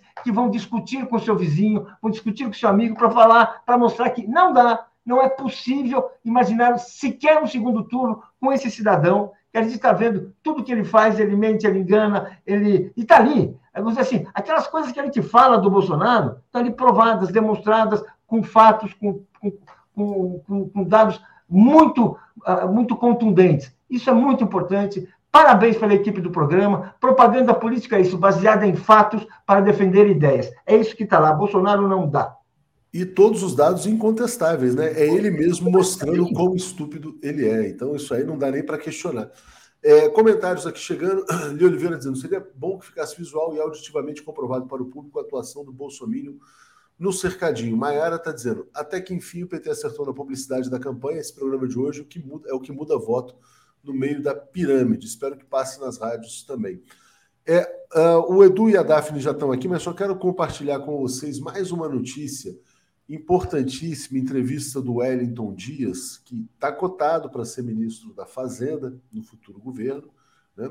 dizendo Lula fará um governo de centro e com menos espaço para o PT. O que ele fala é o seguinte, quer dizer, olha, é a maior coalizão que o Lula já conseguiu reunir, então natural que todos estejam representados mas ele fala que vai ser um governo com forte compromisso social, ainda que né, com participação de vários partidos. Diga, Alex. É, não pode ser de outra forma, né? É, uma pela, pelas alianças dele, né? Quer dizer, você não pode formar uma aliança para ganhar a eleição, aí você ganha a eleição, você abandona os seus aliados, seria um desastre. Né? Então, é claro que a prioridade é derrotar Bolsonaro. Né? E é evidente também que isso vai, vai depender da correlação de forças no, no Congresso. Né? Então, o Lula não, não, não vai, é, não vai é, é, trair os seus, os seus aliados, vai ter que ser um governo de centro, moderado, né? não dá para, depois de um desastre, você partir, agora vamos partir para o oposto de uma vez e tal. Eu, eu acho que o Wellington está colocando é uma coisa que a gente está vendo desde o início da campanha. Não é? Então, é, para você fazer um governo para todo o país, tem que ser um governo moderado, não pode ser um governo, né, um governo petista. Né? O PT é importantíssimo, é o maior partido e tudo isso, mas é, essas forças têm que ser contempladas. Quer dizer, está lá o Alckmin, está lá. Então, isso aí eu acho. Eu acho que é o, é o óbvio que vai ser. É natural, né? é natural. Paulo, mas como é que você vê, vê, essa, essa fala do Wellington Dias sobre governo de centro com compromisso social? Olha, uh, eu não acho. Uma, eu gosto muito do Wellington. É um dos governadores, um dos quadros do Partido dos Trabalhadores que, com que eu mais converso, tem diálogos. Estive no Piauí. O governo dele no Piauí é um governo bem sucedido, teve boa, teve tem boa aceitação, tudo isso. Mas é, essa discussão, ela, eu acho, em primeiro lugar, que uh, tem que saber o que ele quer dizer com centro que vai ser um governo moderado. O Lula sempre fez governos moderados. Agora, os governos do Lula, eles sempre tiveram, sempre, do primeiro ao, ao, segundo mandato, mesmo quando ele tinha fortes componentes, fortes acordos com o mercado financeiro e tudo isso, eram governos com uma tendência progressista. Eram governos progressistas, não eram governos de centro, neutro. Eram governos, você pode dizer, centro-esquerda. Mas não. Então, eu, eu acho que é uma discussão que eu vou dizer. Isso aí não ajuda quem está se mobilizando no segundo para ganhar no primeiro turno, vai, vai dar instrumento para os adversários, e não é, e não, e nem sei se isso é, se isso é fato.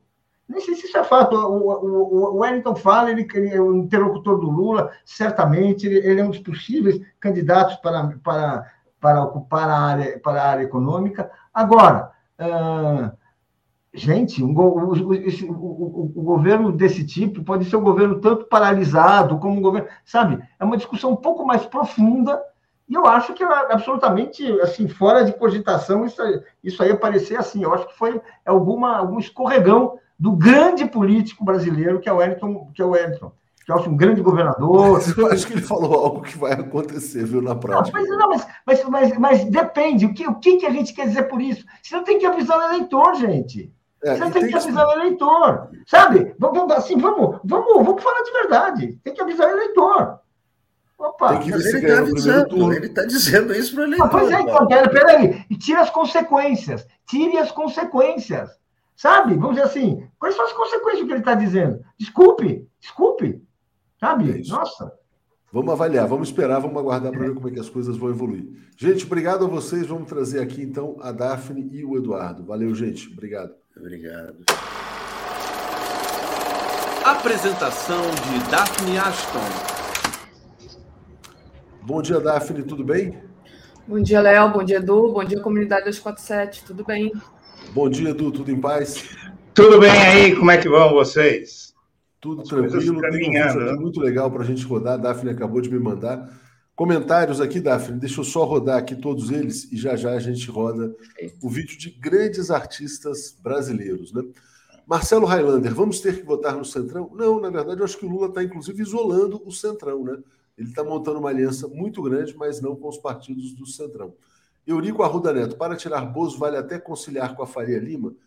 Esse é um grande risco, né? O Lula não deve, na minha opinião, entregar o Ministério da Fazenda para a Faria Lima. Ele deve controlar a área econômica mas a Faria Lima vai tentar sequestrar o governo Lula, certamente. Josh, vocês já estão dando posse antes das urnas, morrendo de rir quando as urnas falarem a verdade. Guardem esse post e releiam em 2 de outubro. Então, Josh, contamos com você aqui no dia 2 de outubro. Se, se possível, né, não vote com fascismo e venha aqui contar os votos com a gente. Né? Sheila Vilela está dizendo: acho importante mostrar a fonte da questão dos 51 imóveis. Os bolsomínios dizem que é fake news, né? Né? Bom, é, eles dizem todos os crimes deles revelados, eles dizem que é fake news.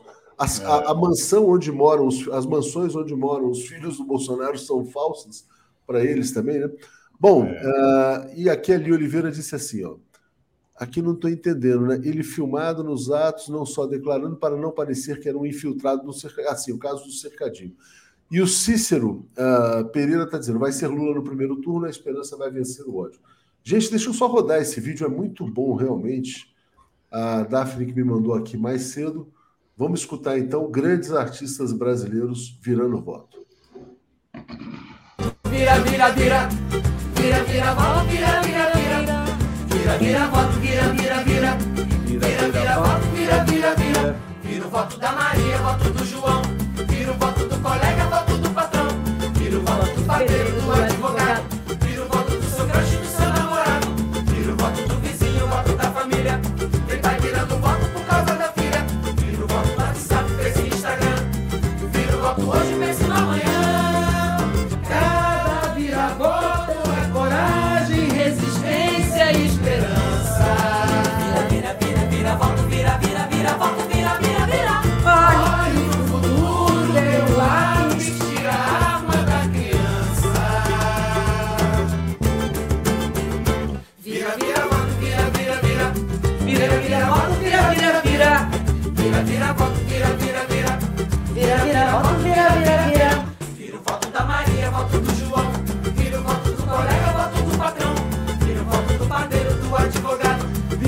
seu crush do seu namorado. Vira o voto do vizinho, o voto da família. Tem pai virando voto por causa da filha. Vira, vira, voto, vira, vira, vira. Vira, vira, vira, voto, vira, vira, vira, vira, vira, vira, vira, voto, vira, vira, vira, vira, vira, vira, voto, vira, vira, vira. Vira voto. Sensacional, Daphne. Realmente um grande vídeo. Muito, Muito bom, bom. para 11 dias da eleição, 11 dias para virar voto, né? Não, muito bom, Léo. E, e, combina também, eu acho que, bom, todas essas carinhas super conhecidas aí, músicos, artistas de grande projeção, né? Artista de novela da Globo, combina também com a, a peça de campanha que você passou antes, né? Do Lula ali, a Talma de Freitas falando, contando e mostrando com as cenas cortadas ali de, todo, de tudo que é o Bolsonaro eu acho que a gente está no caminho certo. Eu fiquei muito feliz quando recebi esse vídeo hoje de manhã. É. É, tá fechado seu microfone. Exatamente. Não, também achei fantástico, né? E eu acho que serve aqui, quer dizer, de vez em quando entram bolsonaristas aqui no, nos comentários, não fiquem do lado do fascismo, do nazismo. O Bolsonaro será lembrado, eu sempre digo isso, viu, Edu? É. Aliás, outro fato muito importante de ontem, né, o manifesto dos judeus, mais de mil judeus assinaram o manifesto contra o Bolsonaro. Bolsonaro vai ser lembrado, ele vai ser colocado num time que tem Hitler, Mussolini, as piores figuras na história da humanidade, né? Vou te passar já já, então é importante, quer dizer, quem está com ele também vai ser contaminado, né? Isso vai entrar na sua biografia. Os seus filhos, netos vão olhar para vocês, caso vocês fiquem com o inominável, dizendo: Poxa, eu tenho vergonha do meu pai, do meu avô, da minha mãe, porque eles apoiaram o Hitler brasileiro. Né? É, então, é isso aí. Que... É, não, eu só queria dizer uma coisa, Léo. É, daqui a alguns anos, eu diria aí, sei lá, acho que nem cinco anos, é, vai ter uma corrida dessa gente para entrar na justiça, para tirar seu nome da internet, porque você sabe que precisa entrar na justiça. Direito ao esquecimento. Direito ao esquecimento para esquecerem que essa pessoa apoiou o Bolsonaro, porque ela vai ficar retratada historicamente como tendo apoiado o que existiu de pior na história da República em termos de administrador público e em termos de período, porque o período bolsonarista é um período de ódio, de sangue, de violência, de ignorância. É isso. Não, é isso. E para quem acha que a gente exagera, né? Só vou botar aqui rapidamente. Está sendo lançado aqui em breve, é, da FNI, um artigo, um livro do hum. Michel German, né, que é um dos principais estudiosos sobre a questão do nazismo no Brasil. Né? Ele está dizendo, gente, o cara estudou a vida inteira sobre isso, foi várias vezes a Israel e tal. Está aqui, ó. Segundo testemunhas em matéria da Folha, as perguntas no cercadinho do mito eram ensaiadas, as respostas também. também. Ou seja, a pergunta do Hitler na educação efetivamente pode ter sido ensaiada. A resposta também. Volto a dizer: bolsonarismo é nazismo, bolsonaristas são nazistas. Quando a gente bloqueia bolsonaristas aqui, é porque, na verdade, a gente não tolera nazistas. É uma questão muito simples, é básico, né? São os judeus que dizem isso. Né? Então, e tem matéria também hoje falando da, do prejuízo né, que o Bolsonaro cometeu à comunidade judaica com aquela coisa de ficar botando bandeirinha de Israel para cima e para baixo. Diga, Daphne, antes da gente fechar, vou deixar Não, você, é, De verdade, eu acho que essas pessoas que agora ainda apoiam cegamente o Bolsonaro, eu espero que elas se arrependam assim num futuro bem próximo, como disse o, o Eduardo, né? Porque realmente fizeram muito mal ao Brasil. As pessoas estão, estão completamente cegas, né? A gente viu hoje de manhã tem uma matéria no 247 de um idoso sendo atacado por um bolsonarista. Então, assim, está muito violento, as pessoas estão, estão completamente descontroladas nesse sentido. Eu espero realmente não só as personalidades políticas que apoiaram o Bolsonaro, mas também o povo que ainda apoia o Bolsonaro, aqueles que não foram pagos para fazer pergunta no cercadinho, fizeram gratuitamente, que eles caiam em si, que isso seja apaziguado, que a gente tenha um Brasil mais tranquilo daqui para frente. Olha, me Léo, disseram. Fala. Não, desculpa, Não, eu só queria dizer. Só, só, queria um, só um detalhe: me disseram assim. Ah, vocês exageram, comparam. Você sabe o que falaram assim para mim? Você sabe o que foi o nazismo, que é algo que eu estudei profundamente a partir de 2013. Eu comecei a estudar a ascensão do nazismo na Alemanha. E, e disseram para mim: você compara o nazismo, aquilo foi o Holocausto, foi um horror, campo de concentração. Ora, isso se deve à falta de oportunidade. Porque a tendência, lembremos-nos de que o nazismo, para se tornar o que se tornou, demorou um tempo. E justamente o nazismo ascendeu porque no começo não era o que se tornaria, né? É isso. Gente, é tão engraçado que a gente tem aqui um cara que eu já estou bloqueando, né? Dizendo que o nazismo era de esquerda, né? E a, até os alemães negaram, porque os, os alemães hoje repudiam o nazismo, mas os bolsonaristas eles são muito loucos. Eles tentam explicar para os alemães o que foi o nazismo. Eles é. tentam dizer para os ingleses que eles não são bem-vindos na Inglaterra. Né? Os, é, os, verdade, os imigrantes é legais brasileiros dizem isso. Você ia fazer um complemento lá, Daphne? Desculpa. Não, Desculpa, só responder a Soraya que pergunta como acessar a música do vídeo do Vira Vira. Eu recebi no WhatsApp. É, mas, mas, vai subir, a gente vai subir no Cortes, é, vai estar no canal Cortes. Imagino que a gente, procurando no Cortes 247, você pode é, enfim, encontrar e compartilhar. E esse, essa música do Vira Vira, Léo, me lembrou é, a campanha do Lula, quando eu era, nós éramos, né, nós somos da mesma idade, bem jovenzinhos, e todos os artistas se juntaram eu me lembro muito do Paulo Betti, não sei por que eu me lembro da figura do Paulo Betti. acho que era seu crush. não, nem era. Não, estou só brincando, mas que ficou Mas, ficou mas eu me lembro dos artistas fazendo ali na reta final uma campanha para o Lula, cantando a música do. Enfim, da campanha que é o. Não, mas o Paulo Betti estava em evidência naquele momento, né? E, era, é. e é um grande ator brasileiro. É. Bom, gente, bom dia a vocês. Obrigado. Mais de 11 mil pessoas ao vivo. Sejamos membros. Assim, ah, o Edu fez aqui, ó. Tô aqui com uma camisa que eu ganhei de presente bem bonita também. Aí. Valeu, gente. É isso aí. Muito bom. Edu, você. Bom, agora, né, na reta final, com, com tudo que a gente está vendo e toda essa virada, o Bolsonaro ali, inclusive sendo projetado lá em Nova York, enorme. Ele se projetou. Podemos, podemos dizer que o Bolsonaro se projetou nos Estados Unidos, né? Isso. Ou mas, foi projetado. É, mas você escreveu um, um artigo aqui para o 247 que o Bolsonaro meio que ele não tem outra opção, né? Então, vou colocar aqui na tela o seu artigo, cujo título é O golpe já começou e ninguém viu.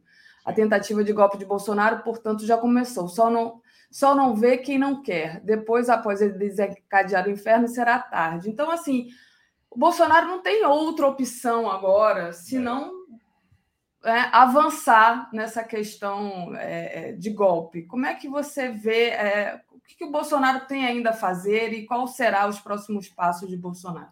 Então, o teor desse, desse artigo ele gira em torno de afirmações reiteradas que o Bolsonaro vem fazendo há cerca, há cerca de 30 dias, um pouco mais, um pouco menos, ele começou a dizer que ia ganhar no primeiro turno. E, concomitantemente a isso, sai no cenário, e inclusive ele chega a dizer isso uh, na sacada da embaixada do Brasil no Reino Unido, não é? Uh, então, uh, ele, ele começa a dizer que vai ganhar em primeiro turno num, num ato de extremo nonsense, de extrema, uh, de extrema estranheza que causa, porque ele está atrás em todas as pesquisas. Mas sai uma pesquisa Brasmarket, que eh, se chama Brasmarket, que é um instituto de pesquisa que, segundo pesquisas que eu fiz aí, uh, ele existe esse instituto há quatro meses. Ele, o site desse instituto foi criado quatro meses atrás, no dia do início da campanha eleitoral de 2022. O site desse Brasmarket postou a primeira matéria, dando 13, olha só, 13 pontos de vantagem para o Bolsonaro sobre Lula, o que lhe permitiria vencer no primeiro turno da eleição. Uh, isso é muito? É, não. É menos do que a realidade. Na realidade, esse instituto, inclusive, está sendo processado na justiça é, por fraude, tanto no Espírito Santo quanto no Paraná, pelo MDB. Além de denunciar o TSE por fraude, porque eles não seguem a metodologia, é, é, dados uh, uh, socioeconômicos, ou do IBGE, ou do IPEA, ou da PENAD, ou de qualquer coisa, que é o que norteia esses institutos. Você tem, ao mesmo tempo, o Instituto Paraná, que dá empate entre o Lula e Bolsonaro, enquanto o Lula está ascendendo em todos os institutos, e você descobre que esse Instituto Paraná está, se, está sendo uh, beneficiado por verbos, fechou contrato milionário com o governo Bolsonaro e o dono desse Instituto Paraná posa para fotos abraçado ao Bolsonaro, vai tomar café da manhã com ele. Ora, o que você diria se o dono do IPEC, uh, não, sei se tem dono, não sei qual é, é a Márcia Cavalari que está à frente, né? A grande estatística Márcia Cavalari. Uh, o, ex-dono do Ibope, que era o Carlos Augusto Montenegro, totalmente insuspeito de ser petista. Ora, eu conheço o Montenegro, acompanhei a minha vida inteira política e o Montenegro sempre esteve lá, inclusive uh, atuando de uma forma muito pouco simpática ao PT, né? Uh, tendo que se render e tal. Mas então, quer dizer, e ele diz o seguinte: a eleição está dada. É só agora colocar o voto na urna. E aí você tem o Bolsonaro dizendo que vai vencer no primeiro turno e que se ele não vencer com 60% dos votos válidos, Daphne, vai ter algo estranho com o TSE. Ou seja, ele sabe que ele não vai ter 60%, claro. porque ele não, fala, ele não falou, ele não falou de, de vencer, ele falou de vencer com 60%. Sim. Que não vai acontecer nunca. Mesmo que ele vencesse, dificilmente seria. Acho que talvez o Lula não consiga vencer com 60%, se for no primeiro turno. No segundo ele vence, mas no primeiro acho que não vence com 60%, ou pode vencer perto, mas tudo bem. Então, ele está, ele está preparando um discurso de contestação. Uh, a comunidade internacional, em peso, está dizendo que ele vai tentar o golpe. Você tem, inclusive, um movimento internacional é, para que as democracias, uh, as grandes democracias, declarem reconhecimento da vitória do Lula imediatamente após a proclamação do resultado das urnas, não é? Uh, fazer essa declaração pública para tentar desestimular uh, os. Porque, na verdade, o X da questão é o seguinte: dia 2, à noite, o Boa vai sair o resultado e o Bolsonaro vai dizer que foi roubado. Não se sabe em que tom ele dirá isso. E primeiro começa a reação é, dos zumbis dele. Né? Uh, os zumbis dele vão sair pela rua ensandecidos. A gente sabe do que essa gente é capaz. Segundo lugar, aí o que fica é qual será a atitude dos militares. Porque se ele disser isso, ele tem até o dia 31 de dezembro para ficar no cargo e dia 1 ele tem que desinfetar. Tá certo? Se ele disser que não sai, se ele disser que não sai e ninguém der bola, a Polícia Federal entra lá e o tira de lá se ele não quiser sair. Né? Agora, se ele disser daqui eu não saio, daqui ninguém me tira, e os militares cercarem o Palácio da Alvorada e o Palácio do Planalto com tanques, aí nós entramos num impasse. É, eu não sei o que vai acontecer. Eu acredito que tudo isso que está acontecendo, essa, essa situação internacional, eu, eu acredito, eu espero que os militares tenham bom senso, não é? é que não, não vale a pena fazer isso. O isolamento do Brasil é, são favas contadas, apesar de que eu já conversei recentemente uh, com um empresário bolsonarista que eu conheço, e que ele diz que não vai acontecer coisa nenhuma, porque os Estados Unidos, a União Europeia vão querer fazer negócio com o Brasil e que já toleraram a outra ditadura, vão tolerar essa. Quer dizer, é tudo uma grande incógnita. Agora, a questão de o Bolsonaro dizer, ele já está deixando claro o que ele vai dizer. Para mim, ele não vai chegar no dia 2, vai ser declarada a derrota dele, ele vai falar: olha, perdi, Lula, Lula, Lula, parabéns pela vitória. Ele não vai fazer isso. Alguém imagina o Bolsonaro fazendo isso? Alguém imagina o Bolsonaro, dia 2, após as urnas dizerem, depois de tudo que ele está dizendo, que ele perdeu em primeiro turno? Alguém imagina o Bolsonaro reconhecendo a derrota? Não. Alguém imagina o Bolsonaro não dizendo que foi roubado? Ele está fazendo isso há, sei lá, um ano e meio. Ou mais, não sei. Então, quer dizer, isso é algo que tem que ser pensado e é preciso pensar no que fazer, como fazer, não é? As autoridades devem é, preparar medidas, preparar avisos. Olha, o que acontecer neste país decorrente de uma exortação do Bolsonaro ao caos, ele será responsabilizado civil, criminalmente e, e tentar impedir essa guinada uh, daqueles que estão sustentando, porque o Bolsonaro, o, o Daphne, uh, só para concluir, ele é uh, o presidente mais poderoso da redemocratização. Que outro presidente teria feito um décimo do que o Bolsonaro já fez sem ser derrubado sumariamente e sem ser preso? Bom, ser preso aí é outra conversa, vamos ver o que vai acontecer.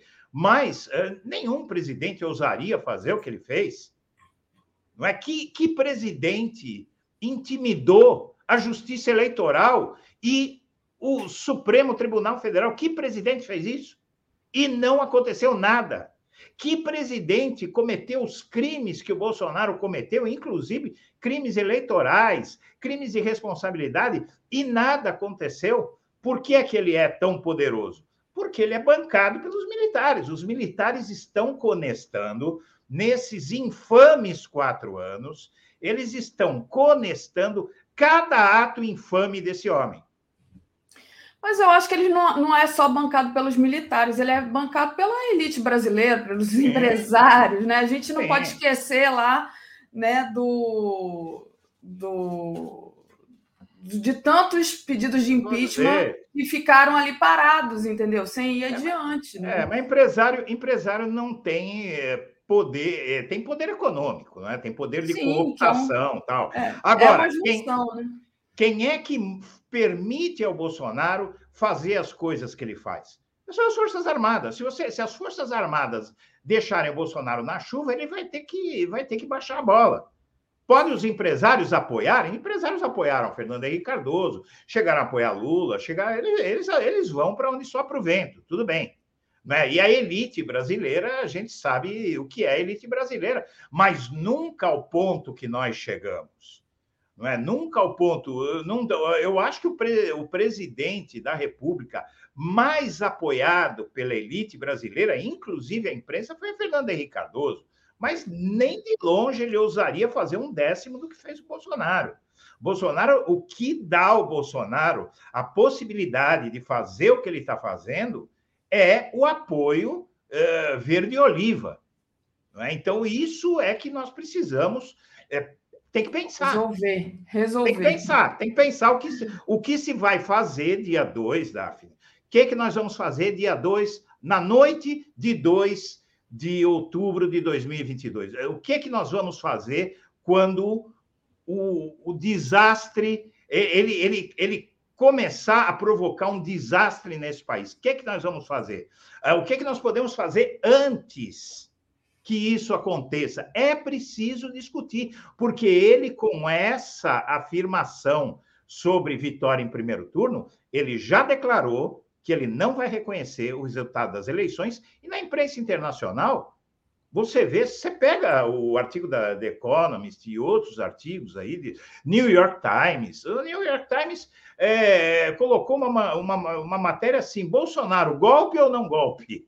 É, não é? Quer dizer, eu, eu até assinei o New York Times para acompanhar o que eles estão fazendo, porque eles realmente, o maior jornal do mundo, com 8 milhões de assinantes, lembrando que o maior jornal do Brasil tem 200 mil, que é a Folha de São Paulo, não é? é detonando e falando, olha, tem um golpe aí querendo acontecer a comunidade internacional. Você vê o Roger Waters, o Noam Chomsky e mais 100 personalidades da Europa, dos Estados Unidos, é, Canadá, todos uh, dizendo que ele vai seguir os passos do Trump. Hum. Então, nós precisamos, né? Exatamente. Ah, aqui, alguém diz, Edu, ele fala de fraude é... eleitoral desde que ganhou. Tudo bem, mas é, o que ele falou em 2019 era uma coisa, o que ele está falando agora é outra. Não tem a menor comparação. Edu, deixa eu dar uma passada aqui, aproveitar é, é, e agradecer aos superchats da Rosângela Pinheiro, que foi esse que você leu. Nilson de Barros Abreu. Se quiserem saber o que foi o nazismo na Alemanha, leiam o livro Os Diários de Victor Klemperer, Klemperer publicado no Brasil. Obrigada, Nilson. Silvia Maria Correia de Godoy. O Bolsonaro pode estar planejando um atentado contra Lula. Eu não duvido do que essa gente é capaz. Acho que não, porque aí ele, o Lula vira Marte, mais ainda, né, apoiado, é, enfim, vai. É Acho que ele não faz isso não. O Pedro Gustavo, preocupadíssimo aqui desde ontem, enviou um superchat e disse: Edu, a falta de Lula no debate do SBT prejudicará? Ele pergunta. E agradecer ao Ivo Pedrosa que contribuiu aqui conosco sem, sem mensagem. É... O, o Edu, você acha que essa não ida não, do. Não acho. Não acho. Eu não acho, eu acho que o, o Lula não vai uh, cometer a ingenuidade de se expor ao que se viu no outro debate, porque se tratou simplesmente o bolsonarismo foi esquecido e se tratou de colocar o Lula na roda. Ora, isso não, isso não é uh, democrático. É você formar uh, um, um, uma gangue para atacar um só, uh, coordenadamente, com dobradinhas como a de Ciro Gomes e Bolsonaro, não é? Ao ponto que o próprio Ciro confessou, não é? O, o, que o Bolsonaro, a proposta que o Bolsonaro fez para ele, e o Bolsonaro só fez essa proposta porque o Ciro Gomes dá espaço, não é? Sim, e, então, o Ciro Gomes ele, ele decidiu ele decidiu ah, focar no Lula e se tornar linha auxiliar do bolsonarismo. Isso é de uma gravidade. É, eu, eu tenho, eu, eu, cada vez que o Ciro Gomes se manifesta, eu tenho dificuldade de acreditar no que ele está fazendo, inclusive com ele mesmo. Está, inclusive, com o futuro dele, né? Então, eu não acho, olha, o companheiro aí que falou é, que, que vai prejudicar. Quem está votando no Lula, companheiro, é, não está votando no Lula porque ele é mais bonito, porque ele vence debate, está votando no Lula pelo que tem aqui. Eu estou falando há muito tempo aqui no 247 que eu nunca tive dúvida de que o Lula vence essa eleição e que a minha dúvida era sobre se ele venceria e levaria.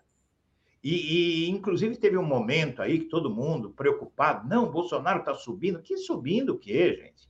Que subindo o quê? O Bolsonaro, ninguém vai. A grande maioria dos brasileiros, eu tenho para mim que nas urnas, o apoio ao Lula, inclusive o, o a Quest, uh, detectou esse voto envergonhado no Lula. Envergonhado por quê? Porque as pessoas têm medo, porque tem patrão demitindo, Não é? A gente já viu quantos patrões estão demitindo funcionários é, que falam em Lula. Então, o sujeito, inclusive a Quest, fez uma, uh, um, um, teste, deu tablet, o pesquisador deu um tablet para o sujeito escolher o candidato, ele mesmo sem dizer em quem. O cara ia lá e, e, e quando fazia isso, o cara ia lá e pumba, marcava Lula. Sim. Né? E eram os indecisos. E é o voto que está convergindo para o Lula, voto dos indecisos. Perfeito. E deixa eu aproveitar e agradecer aqui o pessoal, pedir para deixar o like compartilhar essa live, muito importante. Quem não se tornou ainda, ainda torne-se membro do, da TV 247 aí no YouTube. Eu faço uma assinatura solidária em brasil247.com.br apoio. Pode também se inscrever no canal, que é de graça, deixar o like e compartilhar a live. José Arnulfo, quem manda no Brasil é empresários, banqueiros, militares, juízes, líder religioso e a imprensa. Volner Alencar. Edu, o que Lula deveria fazer com os militares quando assumir? Trocar o generalato como fez o Pietro na Colômbia? Márcia, bem-vindo. De certa forma, Bolsonaro e Ciro são iguais. Um trai os seus apoiadores na medida em que não lhe inter... lhes interessam mais. O outro traz os princípios do seu próprio partido. Pedro Gustavo. Braga Neto falou em é, empresários que Bozo ganha no primeiro turno. Juvenal Neri. Quem banca Bolsonaro é o medo que eles acham que nós temos. Tanques e armas são operados por mortais como nós. O fato é, né, Edu? É, o Bolsonaro tem uma é, rejeição muito grande. Vou, vou colocar aqui para vocês verem é, um dado que o Edu compartilhou comigo, que é esse aqui, né? A, como os eleitores viram o 7 de setembro? a chance de vitória do Bolsonaro após a manifestação diminuiu para 44%. Então, assim, não colou aquela, aquele uso do dinheiro público, não colou, né? E ele não, como disse o Edu, não tem mais, não tem mais é, muita coisa para fazer além do golpe. Outra coisa que é, talvez seja interessante ressaltar, né? é que todas as pesquisas dão que ele só a rejeição dele só cresce. Mas não sei se você ainda quer falar sobre essa questão do 7 de setembro ou se a gente avança um pouco. Rapidamente eu vou falar, tá? Primeiro respondendo o companheiro aí sobre o que o Lula deve fazer. Veja bem, eh, eu sei que o Lula não vai eh, acirrar, ele não vai querer acirrar eh, a situação, Tá? Até porque eu acho que ele não vai ter essa condição de imediato. Tá? Ele primeiro, a, o primeiro, a primeira coisa que o Lula vai ter que fazer é tentar fazer com que a eleição dele produza um resultado para evitar uma decepção do eleitorado. Então ele vai precisar trabalhar assim é, com muita energia, porque ele vai herdar um cenário muito difícil, tá? Muito difícil. Uh, agora, Após isso, talvez no segundo ano, tal, há que se começar a pensar em resolver dois problemas no Brasil. Um é o dos militares e o outro é das, das religiões, dessa mistura de política com religião, que isso vai, uh, me perdoe, VDM, né? vai dar merda. É, isso não. É, essa, em nenhum lugar do planeta em que se misturou política com. Olha o Oriente Médio aí. A mistura de política com religião, gente. Isso é, isso é uma bomba atômica. Agora, na questão dos militares, daqui a alguns anos, nós vamos, se a gente não resolver isso, nós vamos estar sendo ameaçados pelos militares de novo. Olha o que os militares é, propiciaram ao Brasil com esse apoio ao Bolsonaro. 700 mil mortos na pandemia, destruição da imagem deste país diante do mundo suspensão dos investimentos externos ao país, que nos mantém paralisados, eh, faz a economia brasileira só andar de lado, tem um, uma reaçãozinha agora que se deve à injeção maciça de dinheiro do Bolsonaro da economia, mas de uma forma tresloucada.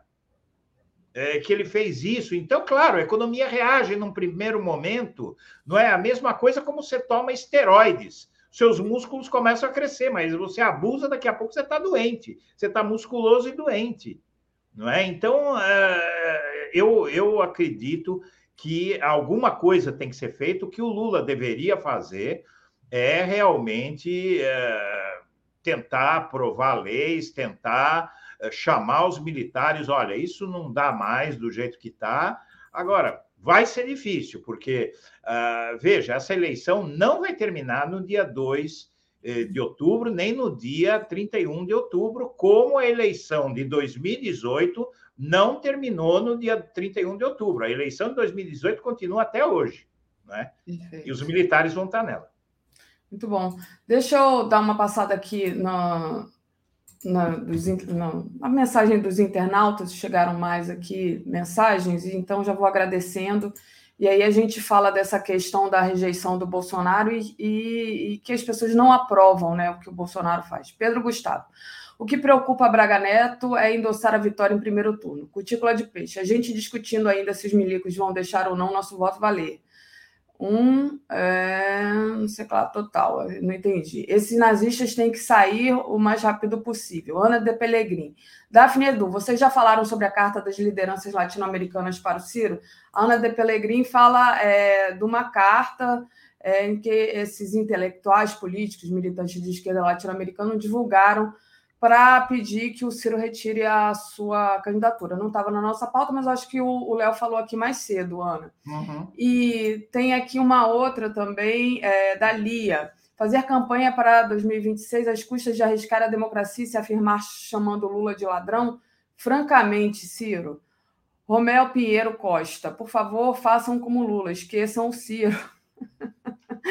José Arnulfo, quem manda no Brasil? Ah, esse do José Arnulfo eu já tinha lido. E aí, Edu, bom, a gente falou aqui desses dados que você havia passado, né? O Lula não esqueceu o Ciro, não. Como que o Lula esqueceu o Ciro? O Lula está fazendo campanha pelo voto útil por conta de quê? Inclusive, hoje, lá no, no Clube dos Engenheiros, vai, vai ter uma, um manifesto, vai, vai ser um Como que o Lula... Como que o Lula esqueceu o Ciro? Uh, na verdade, o fato dele não citar o nome do Ciro não quer dizer que ele esqueceu. O Ciro Gomes ele tem nas mãos. E, e veja, todas essas lideranças eh, do Brasil, do exterior, não estão falando do Ciro porque não tem nada o que fazer. Estão falando do Ciro porque está na mão dele a possibilidade de empurrar a eleição para o segundo turno. E o segundo turno, todos nós sabemos que vai ser um banho de sangue nesse país. Então, sabe, vamos. Gente, é, não adianta a gente, sabe, pegar, criar uma teoria na cabeça e, e, falar: olha, é isso. A gente tem que se basear em fatos. E os fatos é que o Ciro, é, ele, ele conseguiu, veja, ele está tentando capitalizar isso. Ele conseguiu, Daphne, é, uma condição de interferir, de se tornar falado na, na eleição. Porque se não fosse assim, ninguém teria falado dele, ele terminaria a campanha. Agora, eu concordo com a, com a espectadora ou espectadora aí, a Lia, que falou que ele estava preparando talvez para 2026. Só não nos esqueçamos que em 2018 ele disse que se perdesse saía da política. Em 2022 ele disse de novo que se ele não perder, que se ele perder ele sai da política. E a gente sabe que é conversa fiada não é? Então, uh, o que eu acho é que o Ciro Gomes uh, não quer se conscientizar, é uma pessoa que tem um comportamento muito preocupante. Sinceramente, eu acho que o Ciro Gomes, se chegasse ao poder, seria um desastre comparável ao de Bolsonaro, devido a essa forma como ele se porta. Claro que ele tem mais densidade, tem mais intelecto, tem mais tudo, mas o, o, a questão, o grande problema no nosso país, porque o Bolsonaro ele não interfere no governo, ele deixa os técnicos que ele, que ele pôs lá para fazerem aquilo que o empresariado quer, é, que as elites querem. Mas o, o Bolsonaro, o, o grande problema do Bolsonaro é o gênio dele, não é? O caráter dele. E o Ciro seria um problema análogo ao do Bolsonaro porque ele é um Bolsonaro de sinal trocado no que diz respeito ao comportamento dele. Claro, ele não fala aquelas frases absurdas, mas ele, ele se porta, é, essa truculência dele com Lula é algo que não encontra guarida nem no partido dele. Nem no partido dele. O partido dele está tá, tá tendo uma, uma, uma revolta interna, está tendo uma sedição no PDT, inclusive das figuras mais respeitáveis, históricas. E ontem a gente trouxe aqui a, a- a- o vídeo da Cidinha Campos, já pregando voto útil Pois no é. Gente, a Cidinha Campos é a cara do PDT do Rio de Janeiro. Só é. isso. Eu assisti ao programa dela quando eu era uma criança. Foi o que eu falei aqui. Eu, eu não assistia, mas eu ouvi no rádio muito é, a Cidinha Campos. Então, ela é. Gostem ou não da Cidinha, ela é uma figura importante para o Rio de Janeiro. Oh. É a cara do PDT e está dizendo: vou votar no Lula, com todas as letras. Pois é. Ô, ô, Edu, deixa eu agradecer Eduardo Lessa. Os generais da minha família eram nacionalistas e dignos, não iriam apoiar Bolsonaro, que afundou o país, diz aqui o Eduardo. E então, é, só lendo aqui o- as últimas mensagens, trazendo aqui, a Celso Del Neri. Vamos chegar a um milhão e ganhar duas vezes no primeiro turno, diz ele. Obrigada, Celso.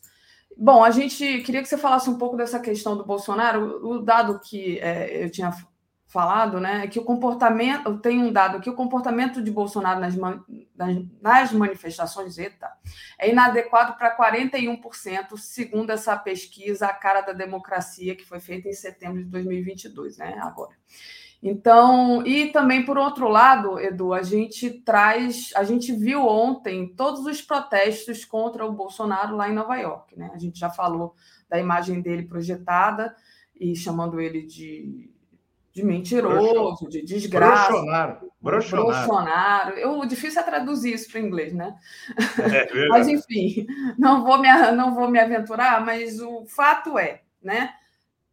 O Bolsonaro tem uma grande, uma grande. é, é, as pessoas realmente não, não, não caem mais na conversa do Bolsonaro e não, não gostam dele, de uma maneira geral. Como é que você viu essa passagem do Bolsonaro lá por, por Nova York, pela, por Londres também antes, e esses dados agora que não, não tem, não tem para onde ir, né? Não, não tem né? aceitação.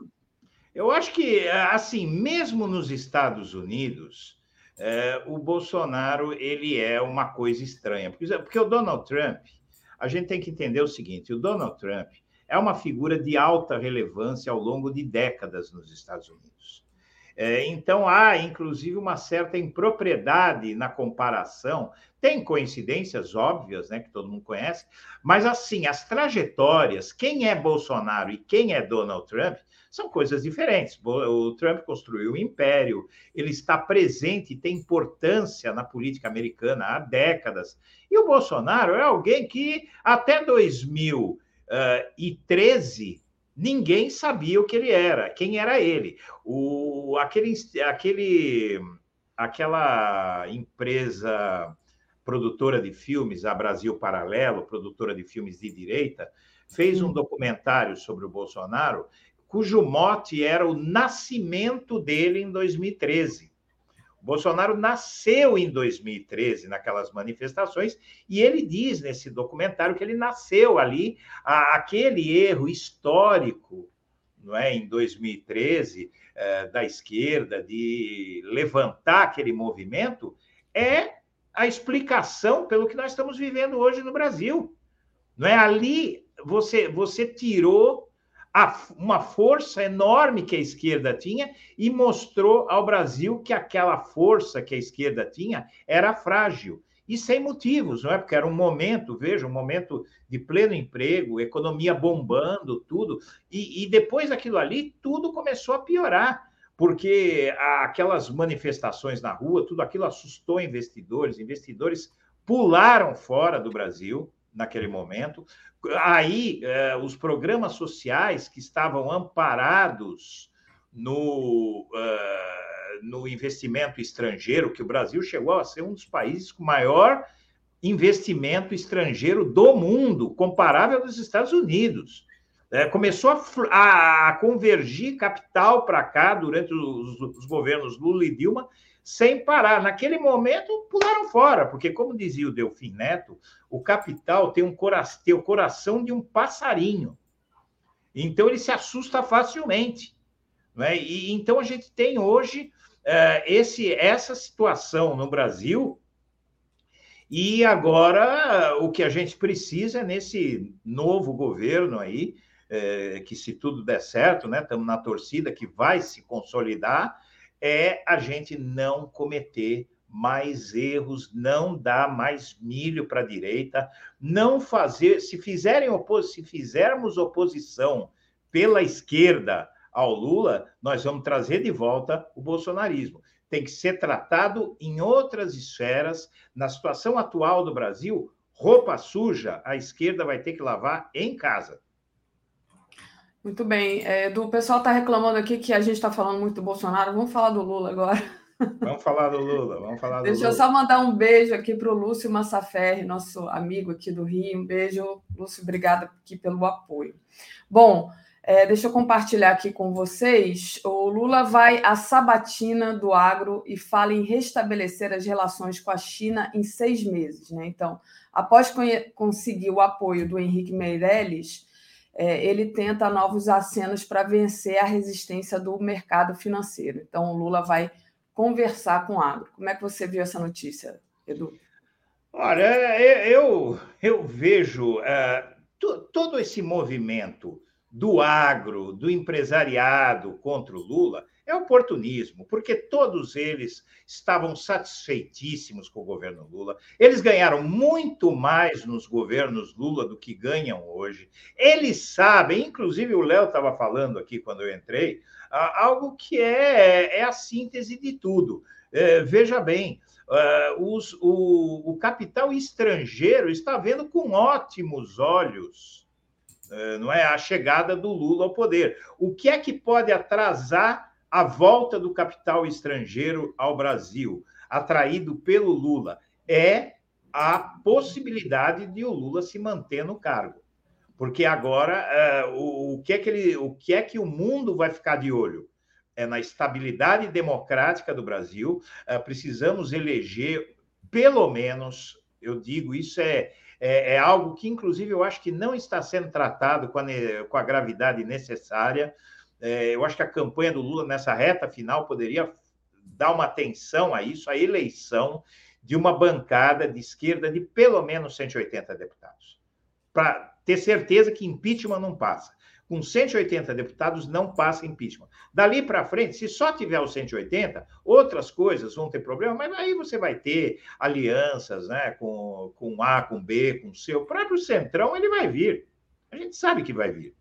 A gente sabe o que é o Centrão. É, então, uh, agora, eu, eu sinceramente acho que a gente precisa é, tratar desse, desse assunto quanto antes, porque eleger uma grande bancada para sustentar o governo Lula é, é, o que vai fazer, inclusive, é, vir o capital para o Brasil, vendo que o Lula tem força para governar, né? E esses empresários, isso é tudo jogo de cena que eles estão fazendo para agradar o Bolsonaro, porque ele tem a BIC, né? que a tinta está acabando, inclusive da BIC. Né? Então, ah, esse, tudo isso é simulação. É, eu não duvido de daqui a uns dois, três anos, o velho da Van tá tentando se aproximar do Lula aí de alguma maneira, entendeu? Porque esses caras, eles são predadores, eles são vampiros, cara. Sinceramente. Esse velho da Van é um parasita, né? Não tem outro nome. A Fátima... Diga. Escória. Ah, escória. Fátima Guiar diz: Bom dia, caríssimos jornalistas. Hoje é dia do agradecimento. Então, vou agradecer a Fátima de estar aqui conosco. E ela, a Fátima é membro aqui do, do nosso canal. E agradecer a todo mundo que está aqui. Agradecer ao Irlan Iglesias, que diz que você está certíssimo. E pedir para o pessoal deixar o like e compartilhar essa live. É, Edu, queria trazer aqui o, a pesquisa IPEC para o Senado de São Paulo. Vamos lá, deixa eu colocar aqui. Então, Márcio França tem 30% e, tá de, e está liderando, né? Em segundo lugar está o astronauta Marcos Pontes, com 18%. Essa pesquisa ouviu 2 mil pessoas entre os dias 17 e 19 de setembro. A margem de erro é de dois pontos percentuais para mais ou para menos considerando o nível de confiança de 95%. Então, o, é, a diferença é bastante grande em São Paulo para o Senado, né, Edu? É que o, o astronauta é, é um negócio meio, meio bizarro, né? Porque é, é, um, é um astronauta que é um carona, né? Que ele tenta se projetar como astronauta, né? O cara é um carona e o discurso dele é nada, o discurso dele é vento e a gestão dele uh, é vento, né? No ministério a gestão dele é vento. E agora, o Márcio França, um ex-governador, né, o bem ou mal, ele, ele era vice, se tornou governador, e ele é um pouco mais uh, conservador do que eu gostaria, né? A gente sabe que o Márcio França uh, tem alguns problemas, mas nós estamos numa frente ampla não é? Ele é do PSB, ele está na, na, aliança, e, e, isso tudo é o que está viabilizando a ascensão do Lula, porque uh, a verdade, todos nós que somos de esquerda, nós gostaríamos de um governo puro de esquerda, não é? Porque o Brasil precisa muito disso. Uh, se a gente quer um governo puro de esquerda, o que a gente tem que fazer é eleger um Congresso de esquerda. Porque enquanto nós tivermos um Congresso de centro-direita, hoje é um Congresso de extrema-direita. Nós precisamos, no mínimo, tentar trazer esse Congresso para centro-direita e eleger uma bancada forte. Uh, nós não vamos. Agora, uma coisa a gente tem que entender, e o Lula sempre disse isso. Uh, um presidente ele não governa só para a esquerda ou só para a direita. O resultado de um governo, uh, de um governante, ah, a, a, se pautar somente pelos seus, nós estamos vendo com Bolsonaro. Nós não podemos ir nem totalmente para a esquerda, uh, nós precisamos entender que esta é uma nação plural, evidentemente que tem uh, dogmas da esquerda, não sei se dogmas é o termo certo, né? Dogmas da esquerda é, que né, são inegociáveis, né? Justiça social, uh, tudo isso, né? Combate ao racismo, uh, combate à misoginia, ao machismo, não é, a, aos direitos eh, das minorias, dos homossexuais tal. Agora, tem pontos que são inegociáveis. Agora, tem pontos que é, tem que negociar, não tem jeito. Democracia é negociação. Democracia é negociação. Democracia de imposição termina no que nós estamos vendo aí. Muito bom, Edu. Deixa eu agradecer aqui ao Gilberto Cruvinel, Ironia das Ironias, do Departamento de Justiça dos Estados Unidos aliou-se a Moro quando usou o Instituto Lula como motivo contra o Lula. Agora o governo dos Estados Unidos reúne-se com Lula onde? No Instituto Lula. pois é, né? Esse é. mundo da Terra plana capota é impressionante, né, Edu? É Edu, verdade. a gente tem três minutos aqui, eu queria trazer. Bom, é, só passar aqui por uma informação que a gente ia tratar, mas não vai dar tempo, que é justamente o IPEC também para presidente no Rio de Janeiro. O Lula tem 41% e o Bolsonaro 36%. O Edu ia comentar, mas eu, eu, eu sugiro da gente passar para que, a questão é, da último, nosso último ponto de pauta, que é justamente a questão dos desvios do MEC. Deixa eu compartilhar aqui a. Edu, se você me permite, felizmente a gente demorou um, um pouco mais em outros assuntos, que é essa, essa, essa questão aqui da, do, desse inquérito, né, do, do Milton Ribeiro, ex-ministro da Educação, né? É, e essa briga dentro da, da Polícia Federal, né? Então, assim, claramente tem interferência na Polícia Federal. Eu queria que você falasse um pouco sobre isso nesse tempinho que ainda nos resta. É, isso é uma coisa que realmente é uma, é uma invenção do, é, do Bolsonaro, não é? De, de instaurar esse clima na, na Polícia Federal, o aparelhamento das instituições.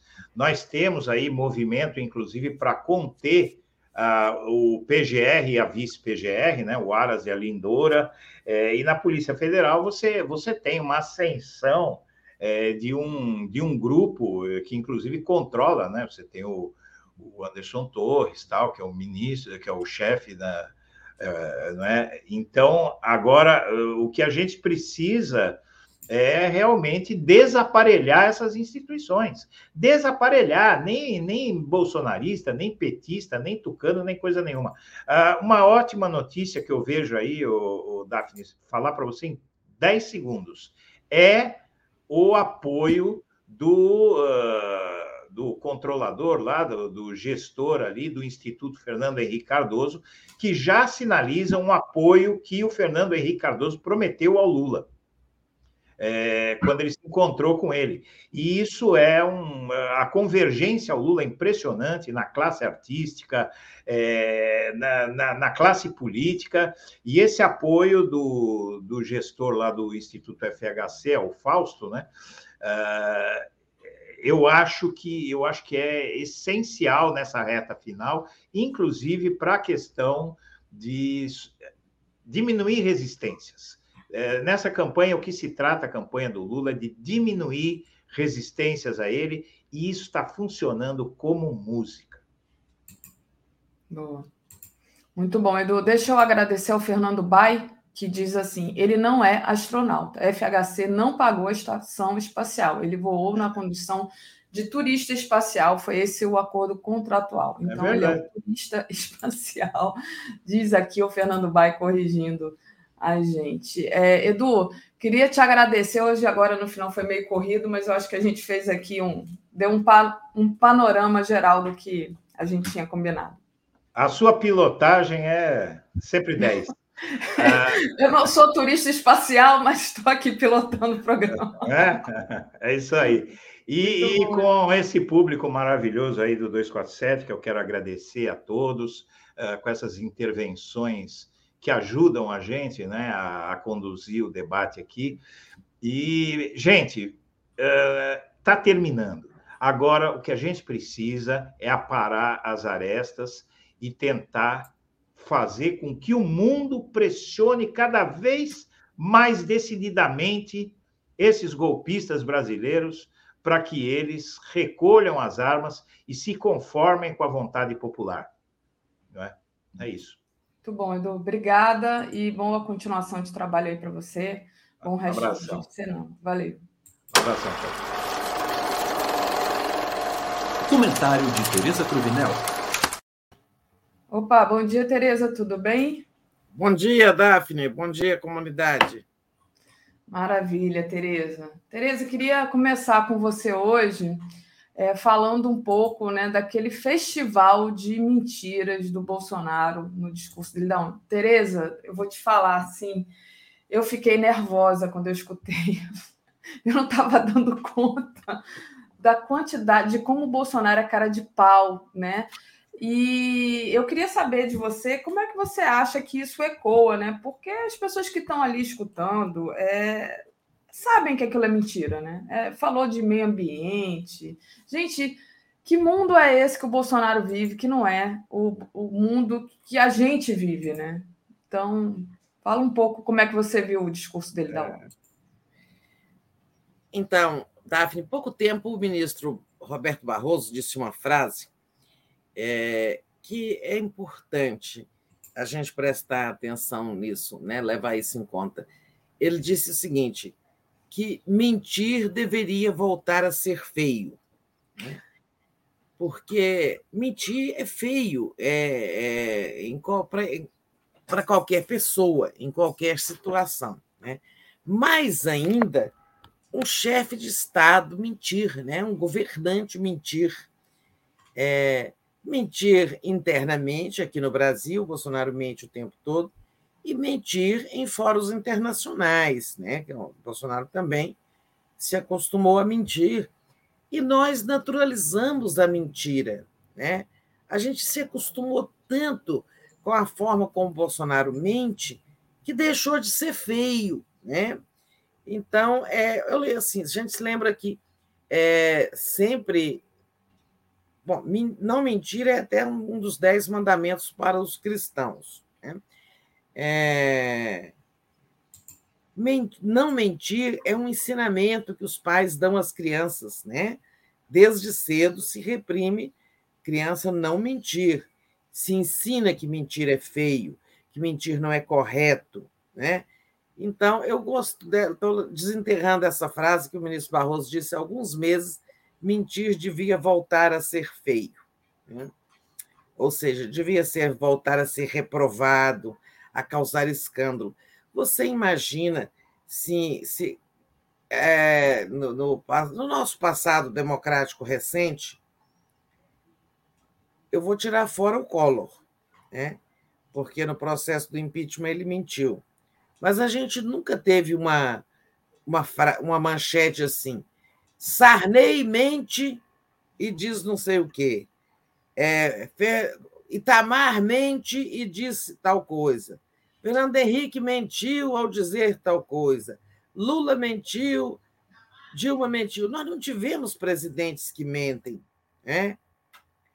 É, isso não era um, nunca foi admitido no Brasil um presidente que mente. Né? É, você podia ter várias críticas a todos eles, né? mas nunca teve esse negócio de mentiras mentiras do Lula, mentiras do Fernando Henrique, mentiras do Itamar Franco. Não tivemos isso. Né? Agora nós temos o Festival de Mentiras do Bolsonaro, que não passa um dia sem ele não dizer uma mentira assim dessas deslavadas que todo mundo sabe que é mentira. Né? É, realmente o discurso da ONU foi um festival de mentiras, algumas muito ofensivas ao povo brasileiro. É, agora, ali naquele plenário da ONU, é, não teve muita gente importante para ouvir as mentiras dele. Né? É, não tinha um chefe de Estado assistindo o discurso do Bolsonaro, só funcionários, é, representantes né, das delegações de outros países tinha, mas governante não tinha. Isso até piorou, porque os, o presidente dos Estados Unidos sempre fala depois do presidente brasileiro e isso acaba atraindo. A pessoa fala assim: a gente vai ali, ouve o Brasil, porque logo em seguida vem o, o, o, o presidente americano. Nesse caso, ontem não era porque o Biden adiou o discurso dele, não, fala, não foi o orador seguinte ao, ao Bolsonaro, piorou para ele. Mas não importa, são mentiras que ficam registradas, né? são mentiras ditas ao mundo, né? no, no, na, no púlpito global mais importante. E a mentirada começou ali, né, com pandemia, né? Na pandemia, assim, foi vergonhoso. Todo o mundo inteiro sabe que o Brasil é um dos países onde teve mais mortes por Covid proporcionalmente à população. Né? E que isso aconteceu especialmente porque o governo brasileiro é, teve uma conduta é, negacionista, é, teve uma conduta leniente o tempo todo. E aí ele disse que na pandemia, demos um exemplo para o mundo, o governo dele é, tratou desde o início de fazer um programa de imunização, quando sabemos que houve boicote às vacinas, né? É, que então foi logo é, tratamos de é, também providenciar auxílio aos mais pobres, coisa que foi iniciativa do Congresso e não dele, né? se dependesse dele nem tinha havido. Todo, todo um mentiral em relação à pandemia que ofende as pessoas é, que perderam seus, seus entes queridos por, por conta do governo. Vem aí um filme, está vendo, está sendo lançado aí um filme um documentário, eles, poder, eles poderiam estar vivos. Né? É um documentário que pega muitos casos de pessoas que não precisavam ter morrido. Né? É, tem casos irrecorríveis, pessoas com comorbidades, idade avançada, etc. Mas muita gente morreu sem necessidade. Né? Depois ele passou para a corrupção. Né? O governo dele extirpou a corrupção é, e fala, delineia ali o período de 2003 a 2015, e ainda fala, sem citar o nome do Lula, que o responsável por tudo isso foi condenado em três instâncias por unanimidade, né? como se o mundo não soubesse que o Lula foi preso, teve seus processos anulados e por isso está aí com os direitos políticos reconquistados e disputando a eleição com Bolsonaro e vai derrotá-lo. Né? Muita mentira sobre corrupção e quando também aí estão pipocando casos de corrupção no governo Bolsonaro o tempo todo, como ontem mesmo se viu que a sua ex-mulher, que é uma parceira do esquema de corrupção da família Bolsonaro, a Ana Cristina, ontem mesmo tivemos a notícia de que ela movimentou mais de 9 milhões, é, movimentação financeira atípica e incompatível com seus rendimentos. Né? Ela é mãe do filho mais novo do Bolsonaro, o Jair Renan, né? sem falar naquele caso da mansão do Lago Sul, e, sem falar na Rachadinha, no Festival de Imóveis compros, comprados com dinheiro vivo, é, tudo isso aí. Tudo Laranjal, é, MEC, verbas em troca de barras de ouro, escândalo dos pastores, todos esses casos que já tivemos. Né? Aí ele começa a mentir sobre o governo dele, sobre realizações do governo dele, cita a transposição das águas do São Francisco, obras diversas e uma economia em plena recuperação. Ele cita dados, né? mas ele cita dados é, que até são numericamente corretos, sem citar o contexto. Você falar que a economia cresceu 1,5% no último trimestre, 1,2%, já não me lembro o valor, mas é, sem contar que aqui tem gente, tem 30 milhões de pessoas passando fome, que o desemprego é, cedeu, cedeu, mas tem milhares, milhões de pessoas ainda no desemprego. Né? Então, são dados manipulados, assim, em que ele não conta o contexto. Né? E assim seguem as mentiras, não é? é? As do meio ambiente são as que mais estarrecem o mundo lá fora porque o mundo lá fora acompanha bem a questão ambiental. Então, ele vem com a história de que o Brasil tem dois terços do seu território ainda com a vegetação nativa, de quando o Dom Pedro, o Pedro Alves Cabral chegou por aqui, né? É, sabe, dois terços da, de, de, não é verdade. É, o, o Brasil tem dois terços ainda de, de cobertura vegetal, mas não é nativa até porque nós já acabamos com a Mata Atlântica completamente. Existem áreas que já foram queimadas, desmatadas, replantadas, ou a floresta renasceu sozinha, não é, não é floresta do tempo de Pedro Álvares Cabral. Né? E, ou dizer que 80% da Amazônia está em, estão intocados. Né? É absurdo, o mundo sabe que do, o tamanho do desmatamento.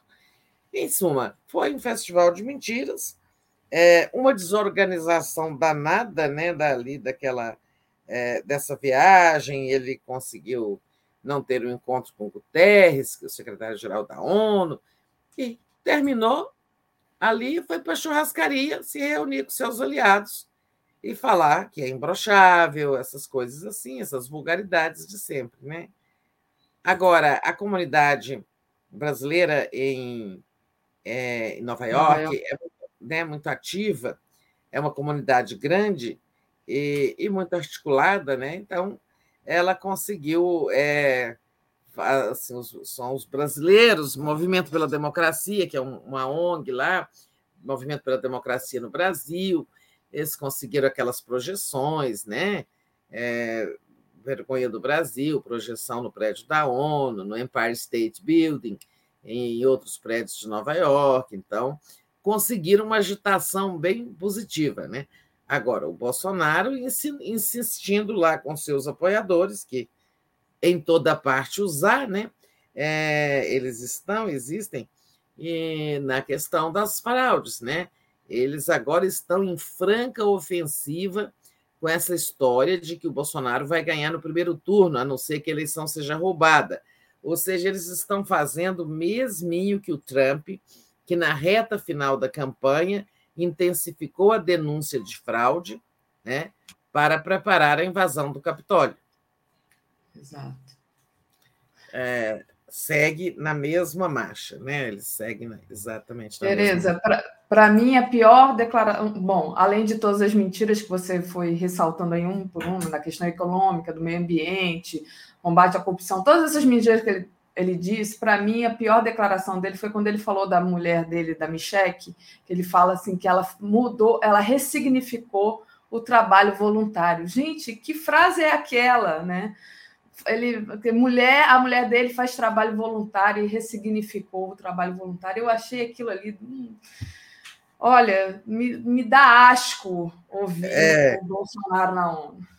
Exatamente. Essa foi de doer os ouvidos também. Foi. E as afirmações é, de que ele implantou tantas políticas é, de proteção à mulher, né? quando nós sabemos que os programas herdados foram desarticulados, tiveram seus orçamentos cortados, né? até o, o Disque Denúncia de Violência da Mulher, a Casa da Mulher Brasileira, que é uma casa de recolhimento para mulheres em situação de risco de violência doméstica, que tudo isso teve cortes, né? sobretudo ali pela Damares, quando ela ainda estava ministra, né? cortes é, quase de quase da receita do orçamento total dos programas, 95% de corte em alguns, só ficou lá uns trocadinhos que não dá para nada.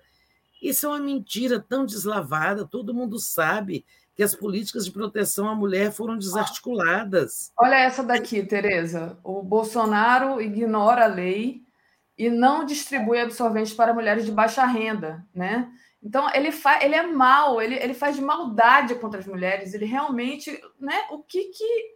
Pois é. Por que essa, essa maldade com as mulheres de baixa renda? É, essa do absorvente, né, gente, é tão gritante esse comportamento.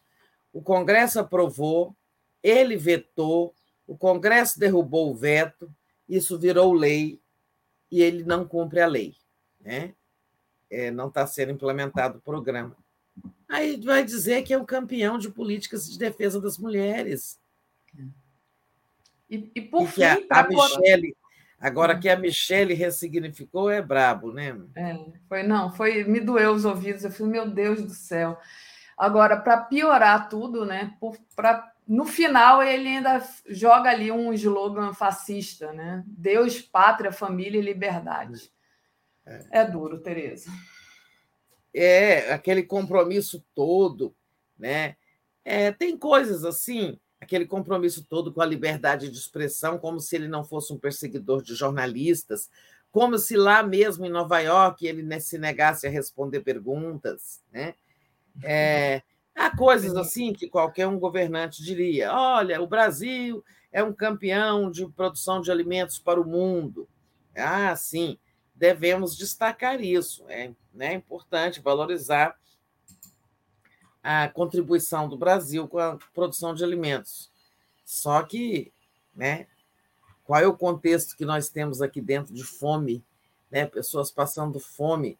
É, não adianta produzir grãos para o mundo e não matar a fome dos brasileiros, né? É, exatamente. É, enfim, por tudo isso, gente, é, mentir tem que voltar a ser uma, considerado uma coisa muito feia, né? E vamos ver que nós vamos torcer para que não tenhamos mais presidentes mentirosos, sejam de que corrente forem, né? Mas presidente não pode mentir, né? Não. Eu estava aqui bloqueando um bolsomínio e porque hoje eles estão danados, eles estão desesperados aqui. O Gilberto Cruvinel, bom dia, Tereza e Daphne. No prédio da ONU foi projetada a verdade sobre o discurso do genocida. Liar, mentiroso, exatamente. ah, foi essa, eu não tinha visto, não, porque produz foi. essa última projeção Liar. É, realmente é um mentiroso. Isso é, é muito feio, um presidente passar a história como alguém mentiroso.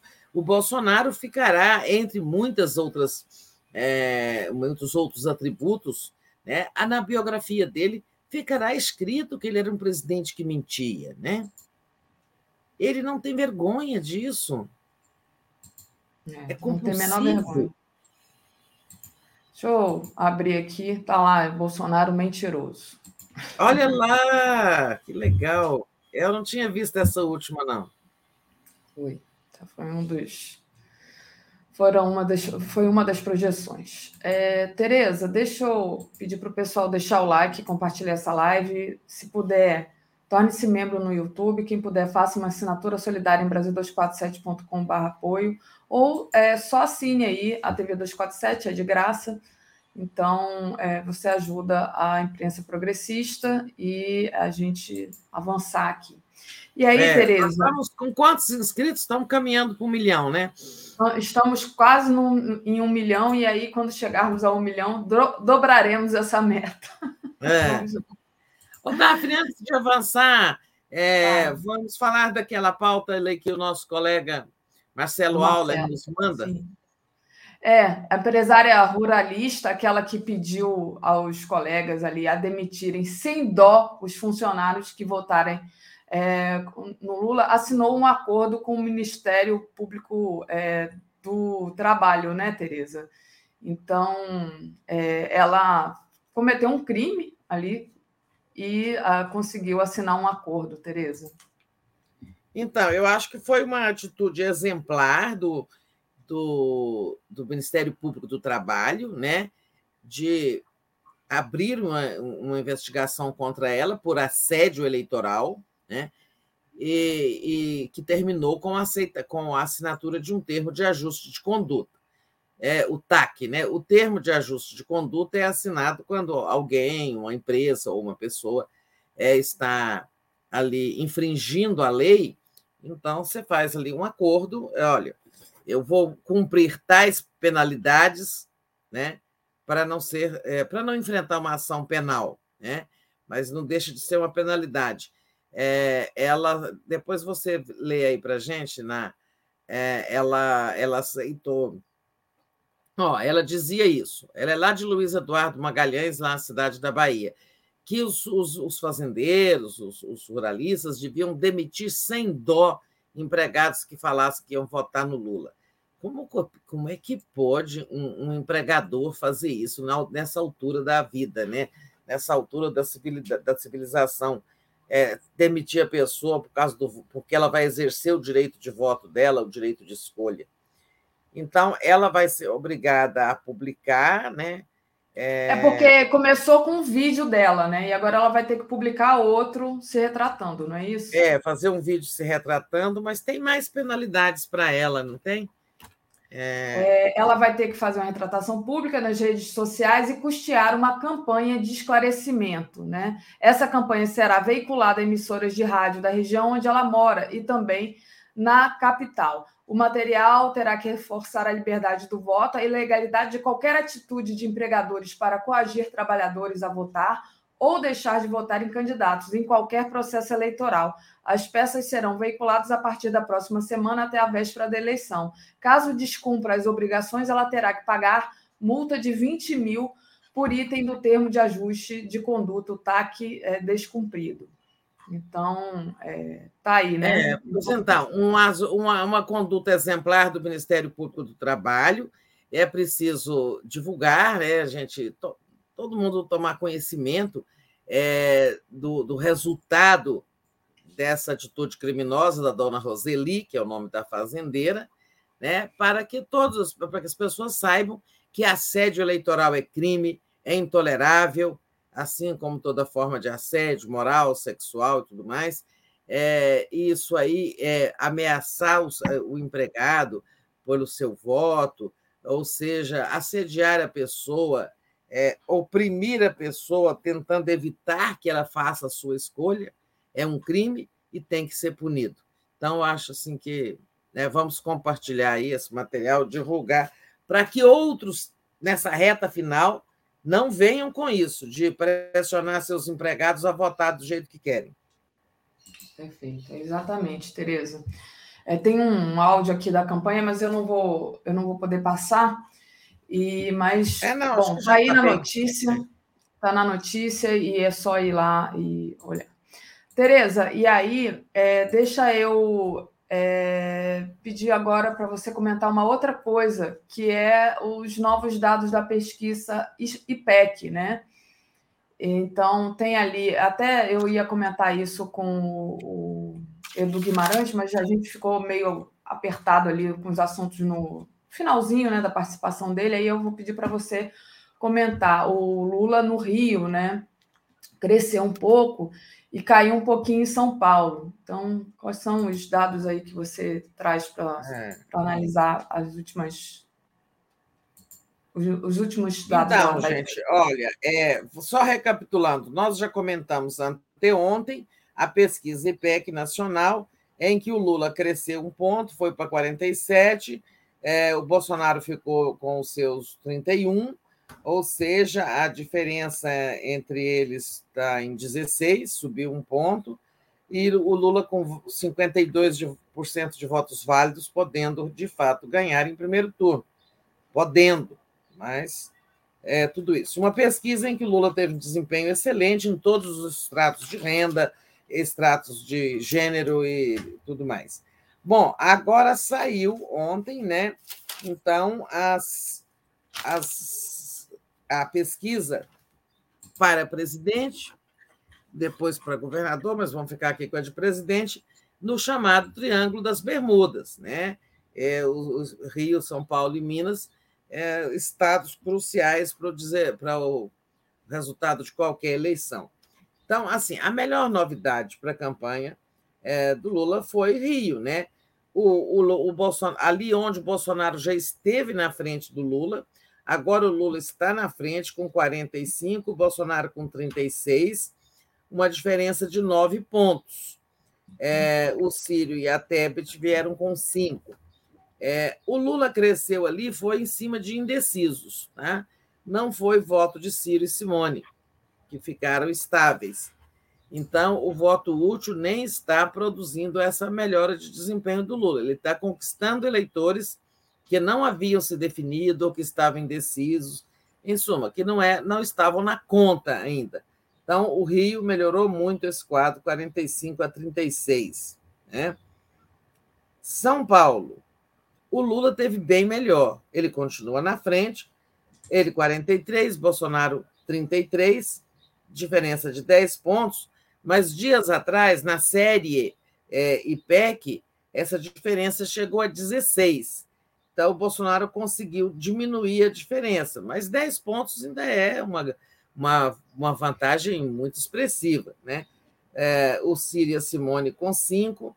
É, o Bolsonaro é que parece ter avançado no interior de São Paulo, conquistando votos é, também indefinidos, porque ele não tirou do Lula e ele nem tirou do Ciro e da Simone.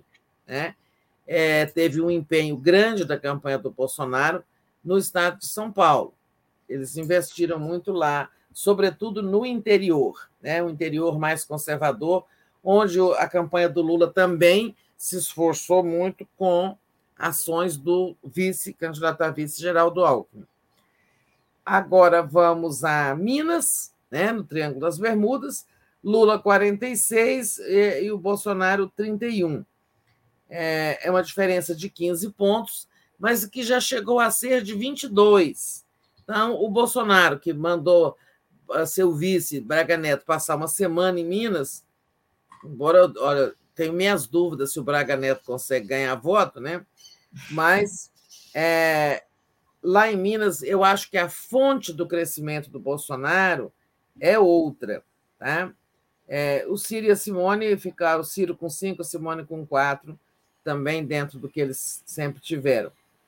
O que acontece lá em Minas? Então, caiu a diferença a favor do Lula, embora ele esteja mantendo aí 15 pontos, que é muita coisa, mas caiu.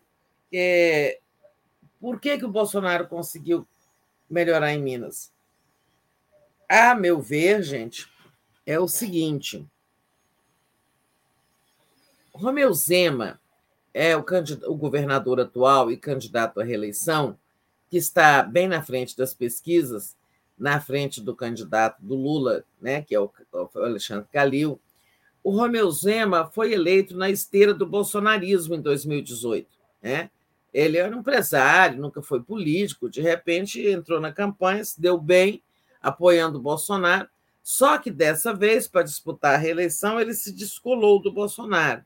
Ele não, ele diz que apoia o candidato do partido dele, que é o Partido Novo, a Luiz Felipe Dávila, que nem pontua nas pesquisas. Né? Mas o que, que o Zema está fazendo? ele não apoia o Bolsonaro, ele não se vincula à campanha do Bolsonaro, porque ele sabe que isso dá prejuízo. Mas ele está fazendo uma forte campanha antipetista lá em Minas. Tá? É, campanha pesada, com esses, esses assuntos de corrupção, isso aí tudo. Bem no estilo Bolsonaro. Então, ele está ajudando o Bolsonaro debaixo do pano, né? indiretamente. Sem sem se desgastar ao pedir votos para o Bolsonaro, mas quando faz campanha antipetista. Então, esse é o quadro para presidente nos três estados é, que mais contam para o resultado, para a decisão da eleição. Perfeito, Tereza. Tereza, deixa eu agradecer aqui ao professor Almada, que enviou um super sticker para gente no apoio. Então, obrigada, professor Almada. Pedir para o pessoal deixar o like e compartilhar a live. O Rogério Crasto diz assim: Lula quer manter o Brasil sob o domínio do Império Estadunidense. Lula e Biden é nojento. Perdeu o meu voto. A gente vai falar sobre esse encontro do Lula aí com os representantes do governo americano, mas agradeço aqui o superchat do, do Rogério. E aí, Tereza, só que antes de falar é, sobre isso, Queria só dar um, uma palavrinha. Alguém pediu para. Alguém aqui no chat normal, perdi o nome, você me desculpa, a pessoa que me pediu, para falar sobre o Temer propondo anistia ao Bolsonaro. Então, é, só compartilhar aqui, é uma notícia que está na nossa home, que eu não tinha proposto para a Tereza, mas enfim, está lá o Temer propondo anistia ao Bolsonaro e, segundo ele, seria para ajudar a pacificar o país. Quer dizer, depois do Bolsonaro ter atrasado na compra de vacinas, ter cometido todos esses crimes, né? E ser um corrupto é, que está mais do que provado, né? A gente deixaria o Bolsonaro ficar bem, enfim, deixa o Bolsonaro para lá, né? Eu acho isso, eu, Daphne, né? Vou dar minha opinião. Eu acho isso um absurdo. Eu acho que o Bolsonaro tem que ser punido até para ser didático, porque não dá para deixar para lá. Até porque hoje em dia, quando a gente conversa com a, o povo, eu estava outro dia na Baixada Fluminense e estava conversando com uns rapazes de uma pastelaria, e a discussão é: não vou votar no Lula porque o Lula foi preso, então ele é ladrão. Quer dizer, o Lula foi preso, foi solto e as pessoas continuam achando que o Lula é ladrão. Se, se não acontecer nada com o Bolsonaro, vão continuar achando que o Bolsonaro é. não fez nada. Então, Tereza, passo para você só dar uma palavrinha sobre isso. É. Que o Fernalta pediu aqui. Só o Temer, né, para propor uma coisa dessas. É... Depois é o seguinte: é... o Bolsonaro está respondendo a muitas ações e vai responder é, muitas que ele não responde hoje, porque dependeria do procurador-geral apresentar denúncia, é, ou dependeria também de pedir licença à Câmara, é, dependeria do presidente da Câmara abrir um processo de crime de responsabilidade. É, a blindagem impediu, mas é quando ele não tiver mais mandato, ele vai ter que responder isso na justiça. É, o, o, Lula, como presidente, poderia indultá-lo, é, poderia fazer uma coisa vergonhosa como a que o Bolsonaro fez em relação ao Daniel Silveira, né? mas isso depois de ele condenado. Né? O Lula não, né, o presidente não tem poder para interferir no poder judiciário, em outro poder, e falar assim: arquive-se todos os processos contra o Bolsonaro. Mesmo que quisesse, isso Lula não pode. Ele poderia, sim, depois do Bolsonaro condenado, como aconteceu com o Daniel Silveira. Depois que saiu a pena, foi indultado. Bom, é claro que nós, eu só estou dizendo como é a questão jurídica, né? É, eu, não é que eu estou achando que o Lula poderia fazer isso. De jeito nenhum, eu concordo com a Daphne plenamente, tem que, tem que ser exemplar. Né? A, a democracia, para funcionar, ela tem que dizer que a lei é para todos, né? fazer valer que a lei é para todos. É isso que eu acho. Mas assim, isso é uma conversa de Temer, né? É, conversa de Temer. Gilberto Cruvinel, proponho que Lula ponha a PF para investigar o fundo a fundo tanto o genocida como o Temer. Também seria bom, né? Porque a gente não guarda nem um pingo de rancor de quem deu o golpe e apoiou o golpe. Estou brincando, gente. É, Tereza, É, bom, encontro do Lula. Agora vamos para governador, né? Vamos para as pesquisas de governador. Ah, a gente não falou do governador. Ih, desculpa, Falamos só de presidente. Estou é. adiantada aqui, eu estou acelerada hoje. Então é. vamos falar de então, governador. nós estávamos nos Triângulos das Bermudas, né? Lá no Rio, São Paulo, Minas. Falamos para presidente. Lula avançou no Rio, mas reduziu a, a, a diferença em Minas e em São Paulo, mas ficando ainda com aquela larga vantagem. Agora vamos para governador. São Paulo, Haddad segue liderando com 34, Tarcísio 22, o bolsonarista, Rodrigo Garcia 18. No segundo turno, Haddad ganharia tanto de Tarcísio é, por 44 a 34, quanto ganharia do Tucano Rodrigo Garcia também de 41 a 33. Né? É, ali, uma disputa acirrada é, nós temos o Haddad descolado, né, assim, em primeiro lugar, e o Tucano e o bolsonarista ali brigando pela segunda posição. O Rodrigo Garcia crescendo, né, ele cresceu, agora ele, na verdade, está no empate técnico, porque ele tem 18, ou seja, pode ter 20 ou entre 16 e 20. O Tarcísio tem 22, pode ter entre 24 e 20. Então, eles se encontram no ponto 20 empate técnico. É, os dois vão brigar muito por essa segunda posição nesse resto de campanha, né? Mas, assim, pela simulação de segundo turno, muito difícil que o PT não vá governar São Paulo ano que, a partir do ano que vem. Rio, Rio, a novidade é boa, né? O Castro é 37, o governador bolsonarista, Cláudio Castro, e o Freixo, 27 uma diferença de 10 pontos, mas há poucos dias ela estava em 15. Né? Então, o, o Freixo cresceu é, para é, reduzir, cresceu acho que de 25 para 27, 23 para 27. É. O Freixo cresceu reduzindo a diferença. 22 para 27, ele estava com 22 na última pesquisa. Cresceu 5 pontos, né? É, é, exato, ele cresceu 5 pontos, por isso que reduziu a diferença. O Castro é, ficou do mesmo tamanho. Agora, ele está sofrendo os efeitos daquele escândalo lá. Eu acho que ele está sofrendo os efeitos daquela denúncia de que recebeu propina, né, ainda no, na Prefeitura do Rio. Eu acho que tem os assuntos desgastando o, o governador aí no Rio. Se a campanha do Freixo conseguir explorar bem isso, olha que o Freixo ainda chega é, que vai ter segundo turno, está claro, mas é, é, é que é, é preciso o Freixo chegar numa situação mais confortável, com uma diferença ainda menor, né? E que eu acho que vai ter uma poeira vermelha aí na, na reta de chegada no Rio de Janeiro, e que essa diferença vai ser bem menor na. Não digo que vai virar, mas que vai, eles vão chegar quase no empate técnico aí. É, no segundo turno, o IPEC aponta o Cláudio Castro com 45 e o Freixo com 35. Mas é, ainda a briga não acabou, né? Como diz é, é, tem tempo aí.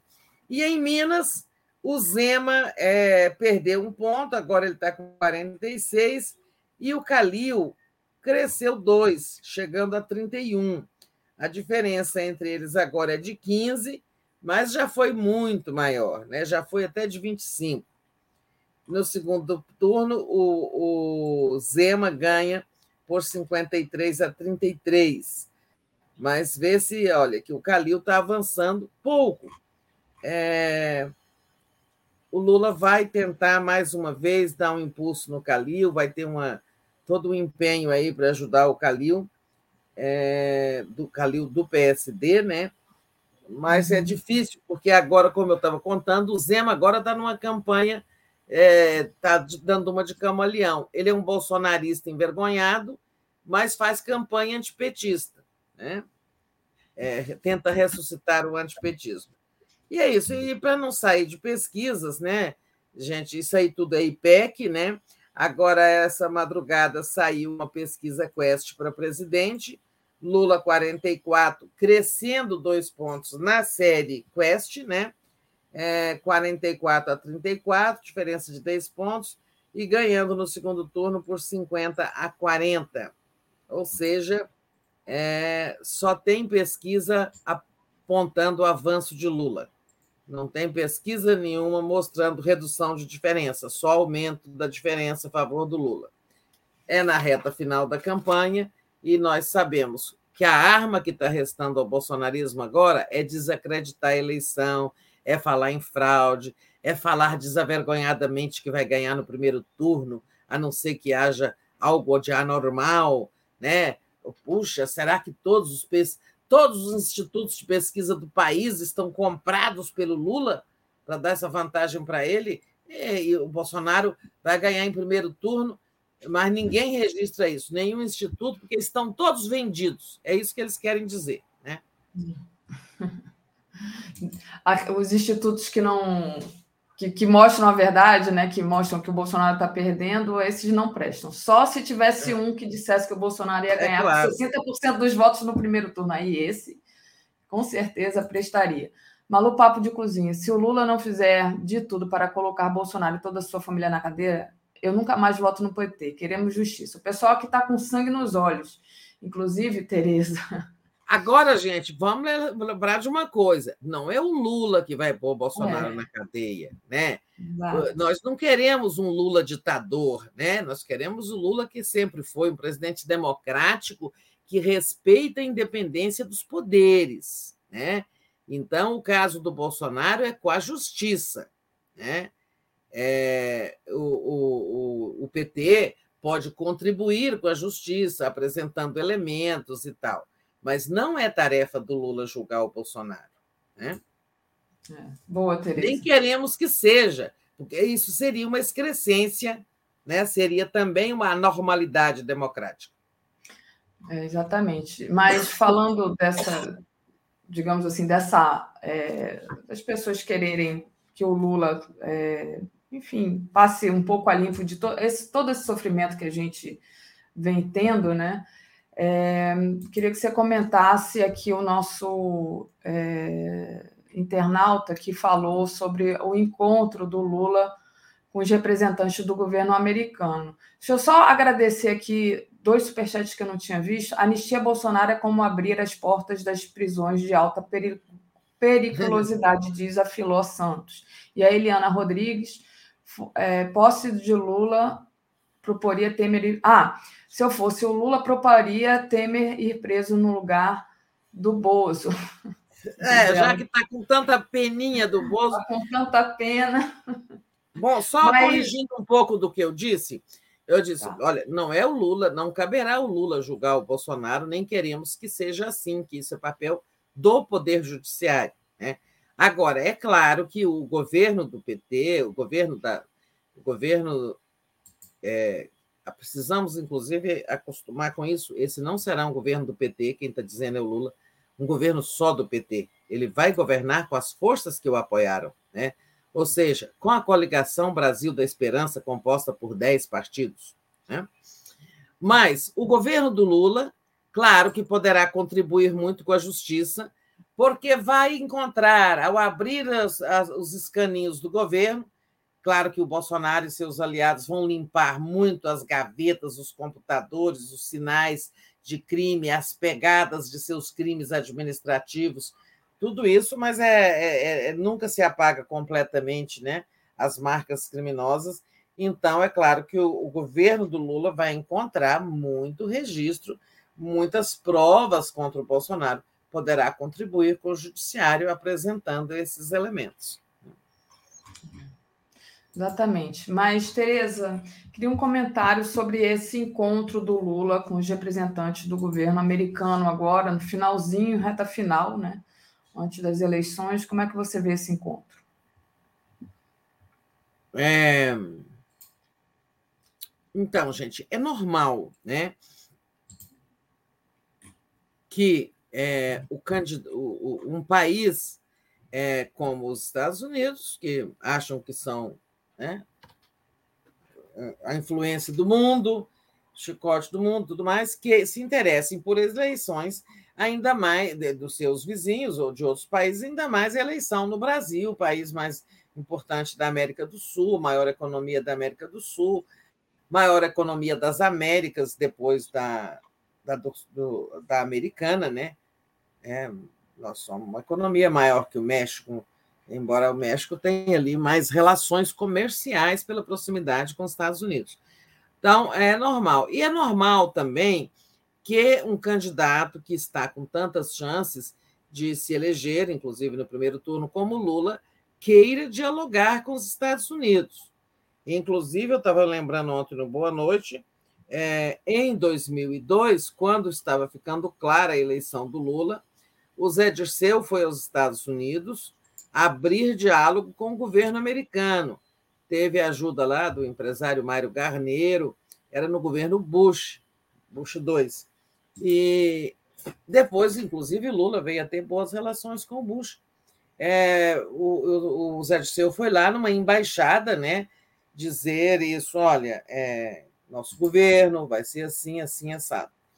Da mesma forma, só que agora a iniciativa está partindo do, é, da representação dos Estados Unidos. Né? Aqui nós estamos sem embaixador americano há meses, tem o, o, o Douglas Conniff, é um encarregado de negócios, né? não é exatamente um embaixador, é um interino. Eles tentaram organizar encontros com outros candidatos. O Bolsonaro até hoje enrolou os americanos, dizem que é por retaliação, que porque quando teve aquela reunião com os embaixadores, é, essa, esse Douglas Conef é, soltou uma nota, né? Depois o Departamento de Estado também soltou uma, o porta-voz da Casa Branca também soltou outra, contestando aquelas mentiras do Bolsonaro, de que as urnas podem permitir fraude e tudo mais. Né? O Bolsonaro ficou muito mordido com essa nota da, da dos americanos, é, que desmoralizaram muito a reunião que ele fez com os embaixadores, né? pela qual ele está respondendo uma ação na justiça. Né? São tantas ações que o Bolsonaro responde, meu Deus, e vai responder fora do cargo. É, então, assim, eu acho muito normal, né? É, e acho positivo que a campanha do Lula tenha aceitado. Será hoje, Lula vem a Brasília para essa reunião aqui na Embaixada Americana, né? É, que terá o, o, o, o, embaixador interino, também representante do Departamento de Estado, que é o Itamaraty deles. Sabe, eu acho bastante normal. E acho o interesse dos americanos em conversar com Lula a maior evidência de que, sabe, ninguém mais duvida da vitória do Lula, nem os americanos, nem os eleitores de Bolsonaro. Né? Os eleitores de Bolsonaro já estão caindo na real. Os mais fanáticos, é claro, vão embarcar numa aventura aí de contestar o resultado, não sei o que, que eles vão fazer, não tenho a menor ideia. Sei que eles não vão aceitar a derrota como democratas, né? curvando-se ao resultado. Alguma é. reação vai ter, não sei qual. Né? Mas, assim, eu acho muito positiva a ocorrência dessa reunião. O Bolsonaro não quer conversar com os americanos, olha, é, até porque ele não oferece perspectiva de vitória, então, melhor para os dois lados, eu se eu fosse eles, porque seria uma conversa sem futuro. Enfim, já a, o, o governo do Lula desperta muito interesse né? é um país com muitos investimentos, com relações comerciais importantes com o Brasil, parceiro histórico, é natural que tenha interesse em conhecer mais o que será o governo Lula. Exatamente, Tereza. Com todas as nossas críticas ao imperialismo americano, a gente sabe que isso é muito bom sinal, né? E meio que dá uma, digamos assim, uma garantia é, é. aí né? Mesmo que a gente péssimo não tenha nenhuma intromissão aqui. Ah, é, pois é, péssimo seria uma intromissão, como no Exato. passado, tentando ajudar o lado conservador a dar golpe, como foi em 64 e outros momentos Exato. da história. Né? Exato. É, a gente olha isso de maneira crítica, mas de maneira, digamos assim, que bom que agora estão é, garantindo né, a, que a eleição é, seja é. respeitada. Bom, e outra é, coisa, com toda a transparência, né? Não é governo, não é encontrozinho é, reservado com o Lula, é coisa de, de, gente civilizada. Quer dizer, o Lula está assumindo que vem conversar com os americanos, os americanos estão confirmando que convidaram o Lula para uma conversa, com toda a transparência, como deve ser. Né? Claro. Você imagina se, como no passado, gostavam de fazer isso secretamente, depois alguém descobria, Lula teve um encontro secreto com os americanos. Já pensou? Não, vamos fazer as coisas todas transparentes, né? Assim é que se deve ser. Bernardo Pérez diz: Bozo anistiado nem por um carvalho. Prefiro uma guerra civil que perdoar esses caras. Exatamente. Eu acho que a gente ia ficar muito magoado se perdoassem esses caras, digamos assim, né? Maria Cristina mandou um superchat. Lula na Lapa, no Rio de Janeiro, no, no próximo domingo, 16 horas. Sim, estarei lá, Maria Cristina. O Silvio Chaves de Medeiros diz: Como pode um futuro presidiário chamar um inocente de ex-presidiário? Aqui o, o Silvio. Tereza, é, vamos lá. A, a questão das, do STF, né? O STF fez maioria para manter as liminares, suspendendo os decretos pró-armas de Jair Bolsonaro. A gente sabe né, que hoje um, um dos grandes problemas do Brasil foi essa, essa aumento de armas na mão de pessoas aí que. Arma já é um problema para mim na mão de qualquer um, inclusive na mão da polícia. Mas passo é. para você falar um pouco sobre o STF fazendo maioria e tentando. Mais de um milhão de armas em mãos de civis, né, de 2019 para cá. É isso, eles estão, eles sempre pensaram em uma hora ter um, uma sublevação, uma, uma confusão aí, sobretudo na reeleição, quando viesse a hora da reeleição. Olha, o resultado da votação, que foi por plenário virtual, né, não tem aquela sessão transmitida ao vivo que a gente vê quando é plenário real, é, foi 9 a 2. É, só os dois ministros indicados por Bolsonaro, Cássio e André. É, André Mendonça, André Mendonça. É, votaram contra as liminares né, do ministro Faquim, suspendendo os decretos do Bolsonaro que escancararam o acesso às armas. O Bolsonaro driblou o Estatuto do Desarmamento e, e fez uma abertura grande, uma facilitação enorme para a aquisição de armas e munições, né?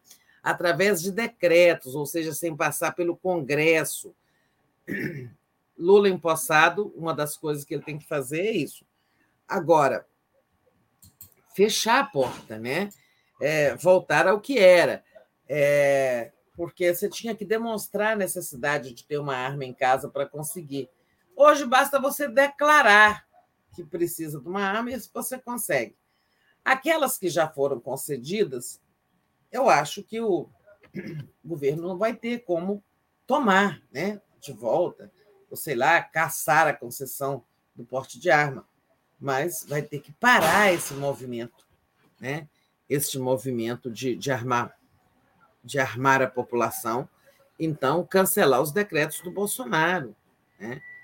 Agora, o ministro Faquim suspendeu a vigência dos decretos até que o ministro Cássio Conká, o ministro bolsonarista do Supremo, é, ele pediu vistas há dois anos, quase, desses processos que contestam a legalidade dos decretos do Bolsonaro. Né? Então, o ministro Fachin fez o seguinte: bom, estamos cansados de esperar que ele devolva o processo, né? então eu vou acolheu aí um pedido de uma representação partidária. É, para suspender os decretos e inibir um pouco a circulação de armas é, nessa reta final. Mas agora, até assim, sabe, até já está tarde, porque faltam 12 dias para a eleição. É, claro, daqui até muitos portes de armas poderiam ser concedidos nos próximos dias e não serão. Né? Tudo está cancelado nesse momento. Então, é, digamos, a torneira foi fechada, ainda que tarde, mas foi fechada. É, depois vai ter julgamento das, da legalidade desses decretos, quando Cássio Conká devolver, né, encerrar o seu pedido de vistas, ele quer estudar a matéria, já tem dois anos que ele está estudando a matéria, né? e não chega a conclusão nenhuma, é claro, quanto mais tempo ele segurar lá, melhor. É, esse é um erro do regimento, não ter um prazo para que um ministro fique com o processo quando ocorre o pedido de vistas. Isso precisa ser mudado. Então, é, eu acho que fez isso, o Supremo deu uma contribuição que vem se somar àquela do TSE, que proíbe as pessoas de irem armadas né, até perto do local de votação, né, no dia da eleição. Então, as duas são tentativas de reduzir a violência na eleição, mas nós sabemos que não vai ser fácil nos próximos dias. Bom, eu vou deixar esse tempo que falta para você fazer aí a apresentação da nossa programação ou tá. ler os superchats que faltam. Tá bom, Tereza. Deixa eu agradecer aqui é, a todos que estão contribuindo conosco, pedir para o pessoal deixar o like, compartilhar essa live, é muito importante. Agradecer a Catarina Maria, que enviou aqui um super sticker para gente. É, o Fernando Bai, ele diz: uma semana antes, o Partido Democrata dava 17 pontos de vantagem sobre Trump. Apenas vacina antigolpe, diz ele. É, Tereza, deixa eu trazer aqui a programação de hoje. Às 10 horas, o mundo como ele é, Bolsonaro mancha a imagem do mundo no Brasil. Manda a imagem do Brasil no mundo. Eu estou ficando doida. Às 11 horas, giro das 11 é o cansaço. Eu li ao contrário. Às, 11 horas, giro das 11, Lula voa, Jair queima. Com viés de alta, Lula enlouquece a campanha de Jair. Às 13 horas, primeiro turno na veia, com Raimundo Bonfim, podcast do Conde. Gente, o Raimundo Bonfim é maravilhoso. É, coordenador da Central de Movimentos Populares. Às 14 horas, Orlando Zacconi, é preciso respeitar, é preciso respeito entre PT e PDT. Às 15 horas, Atushi Conde, às 16 horas, Brasil Popular, é, direito ao Trabalho e à Renda no Brasil, às 17 horas, eleições 2022, entrevista com Rodrigo Mondego. Essa foi eu que fiz, está muito boa a entrevista com Rodrigo Mondego, então, por favor, vão lá assistir. E às 17h30 também eu fiz uma entrevista com a Rafaela Albergaria, também ótimo quadro aqui do PT do Rio de Janeiro. Então, 17h30, Rafaela Albergaria. Às 18 horas tem o Léo Quadrado, às 18h30 tem o Boa Noite 247, às 22 horas, o dia em 20 minutos, e às 23 horas, a live do Conde. E com isso, Tereza, ah, tem mais aqui um recadinho aqui do Jorge Luiz Padilha. O PT precisa de parlamentares, mas a campanha oficial em BH está muito fraca, diz ele lá, é, falando de Minas Gerais, né? Enfim, a gente está tentando, Tereza, trazer vários é, parlamentares. Eu tenho me esforçado para trazer alguns aqui do Rio e a Andréia deve estar trazendo também do de São Paulo do Brasil, a Daiane, enfim, o próprio Marcelo Auler também. A gente tem feito muitas entrevistas aqui avulsas para a gente tentar apresentar os candidatos. E com isso, Tereza, eu vou finalizando aqui, passo para você se falta alguma coisa para você dizer, senão. Gente... Não, tudo bem, vamos ver é, o que o dia nos traz. Reta final de campanha, todo mundo em paz, evitando as confusões com bolsonaristas e todo mundo é, multiplicando a mensagem, né? Vamos reduzir o gasto de energia, os riscos de golpe, tudo isso com o primeiro turno. Aliás, hoje tem um artigo da Márcia Sibilis Viana, que teve conosco uma, numa transmissão aqui conturbada por problema uhum. técnico dela, mas ela está com um artigo aí na nossa home, é, em nome, invocando a, a, memória do pai dela, Sibilis Viana, e do Brizola, pedindo voto útil dos pedetistas. Ah. Interessante, é, eu não, não achei aqui, não, mas, enfim. É, acho, entrou, que... acho que entrou hoje de manhã, se não me engano, eu só passei os olhos. Tá. Então, mas, tá enfim, está na nossa home do 247, quem puder vai lá dar uma olhadinha. Obrigada, Tereza, a gente vai encerrando por aqui, então, hoje, e uh, boa continuação e até amanhã. Tchau. Bom dia a todos e todas, até o boa noite.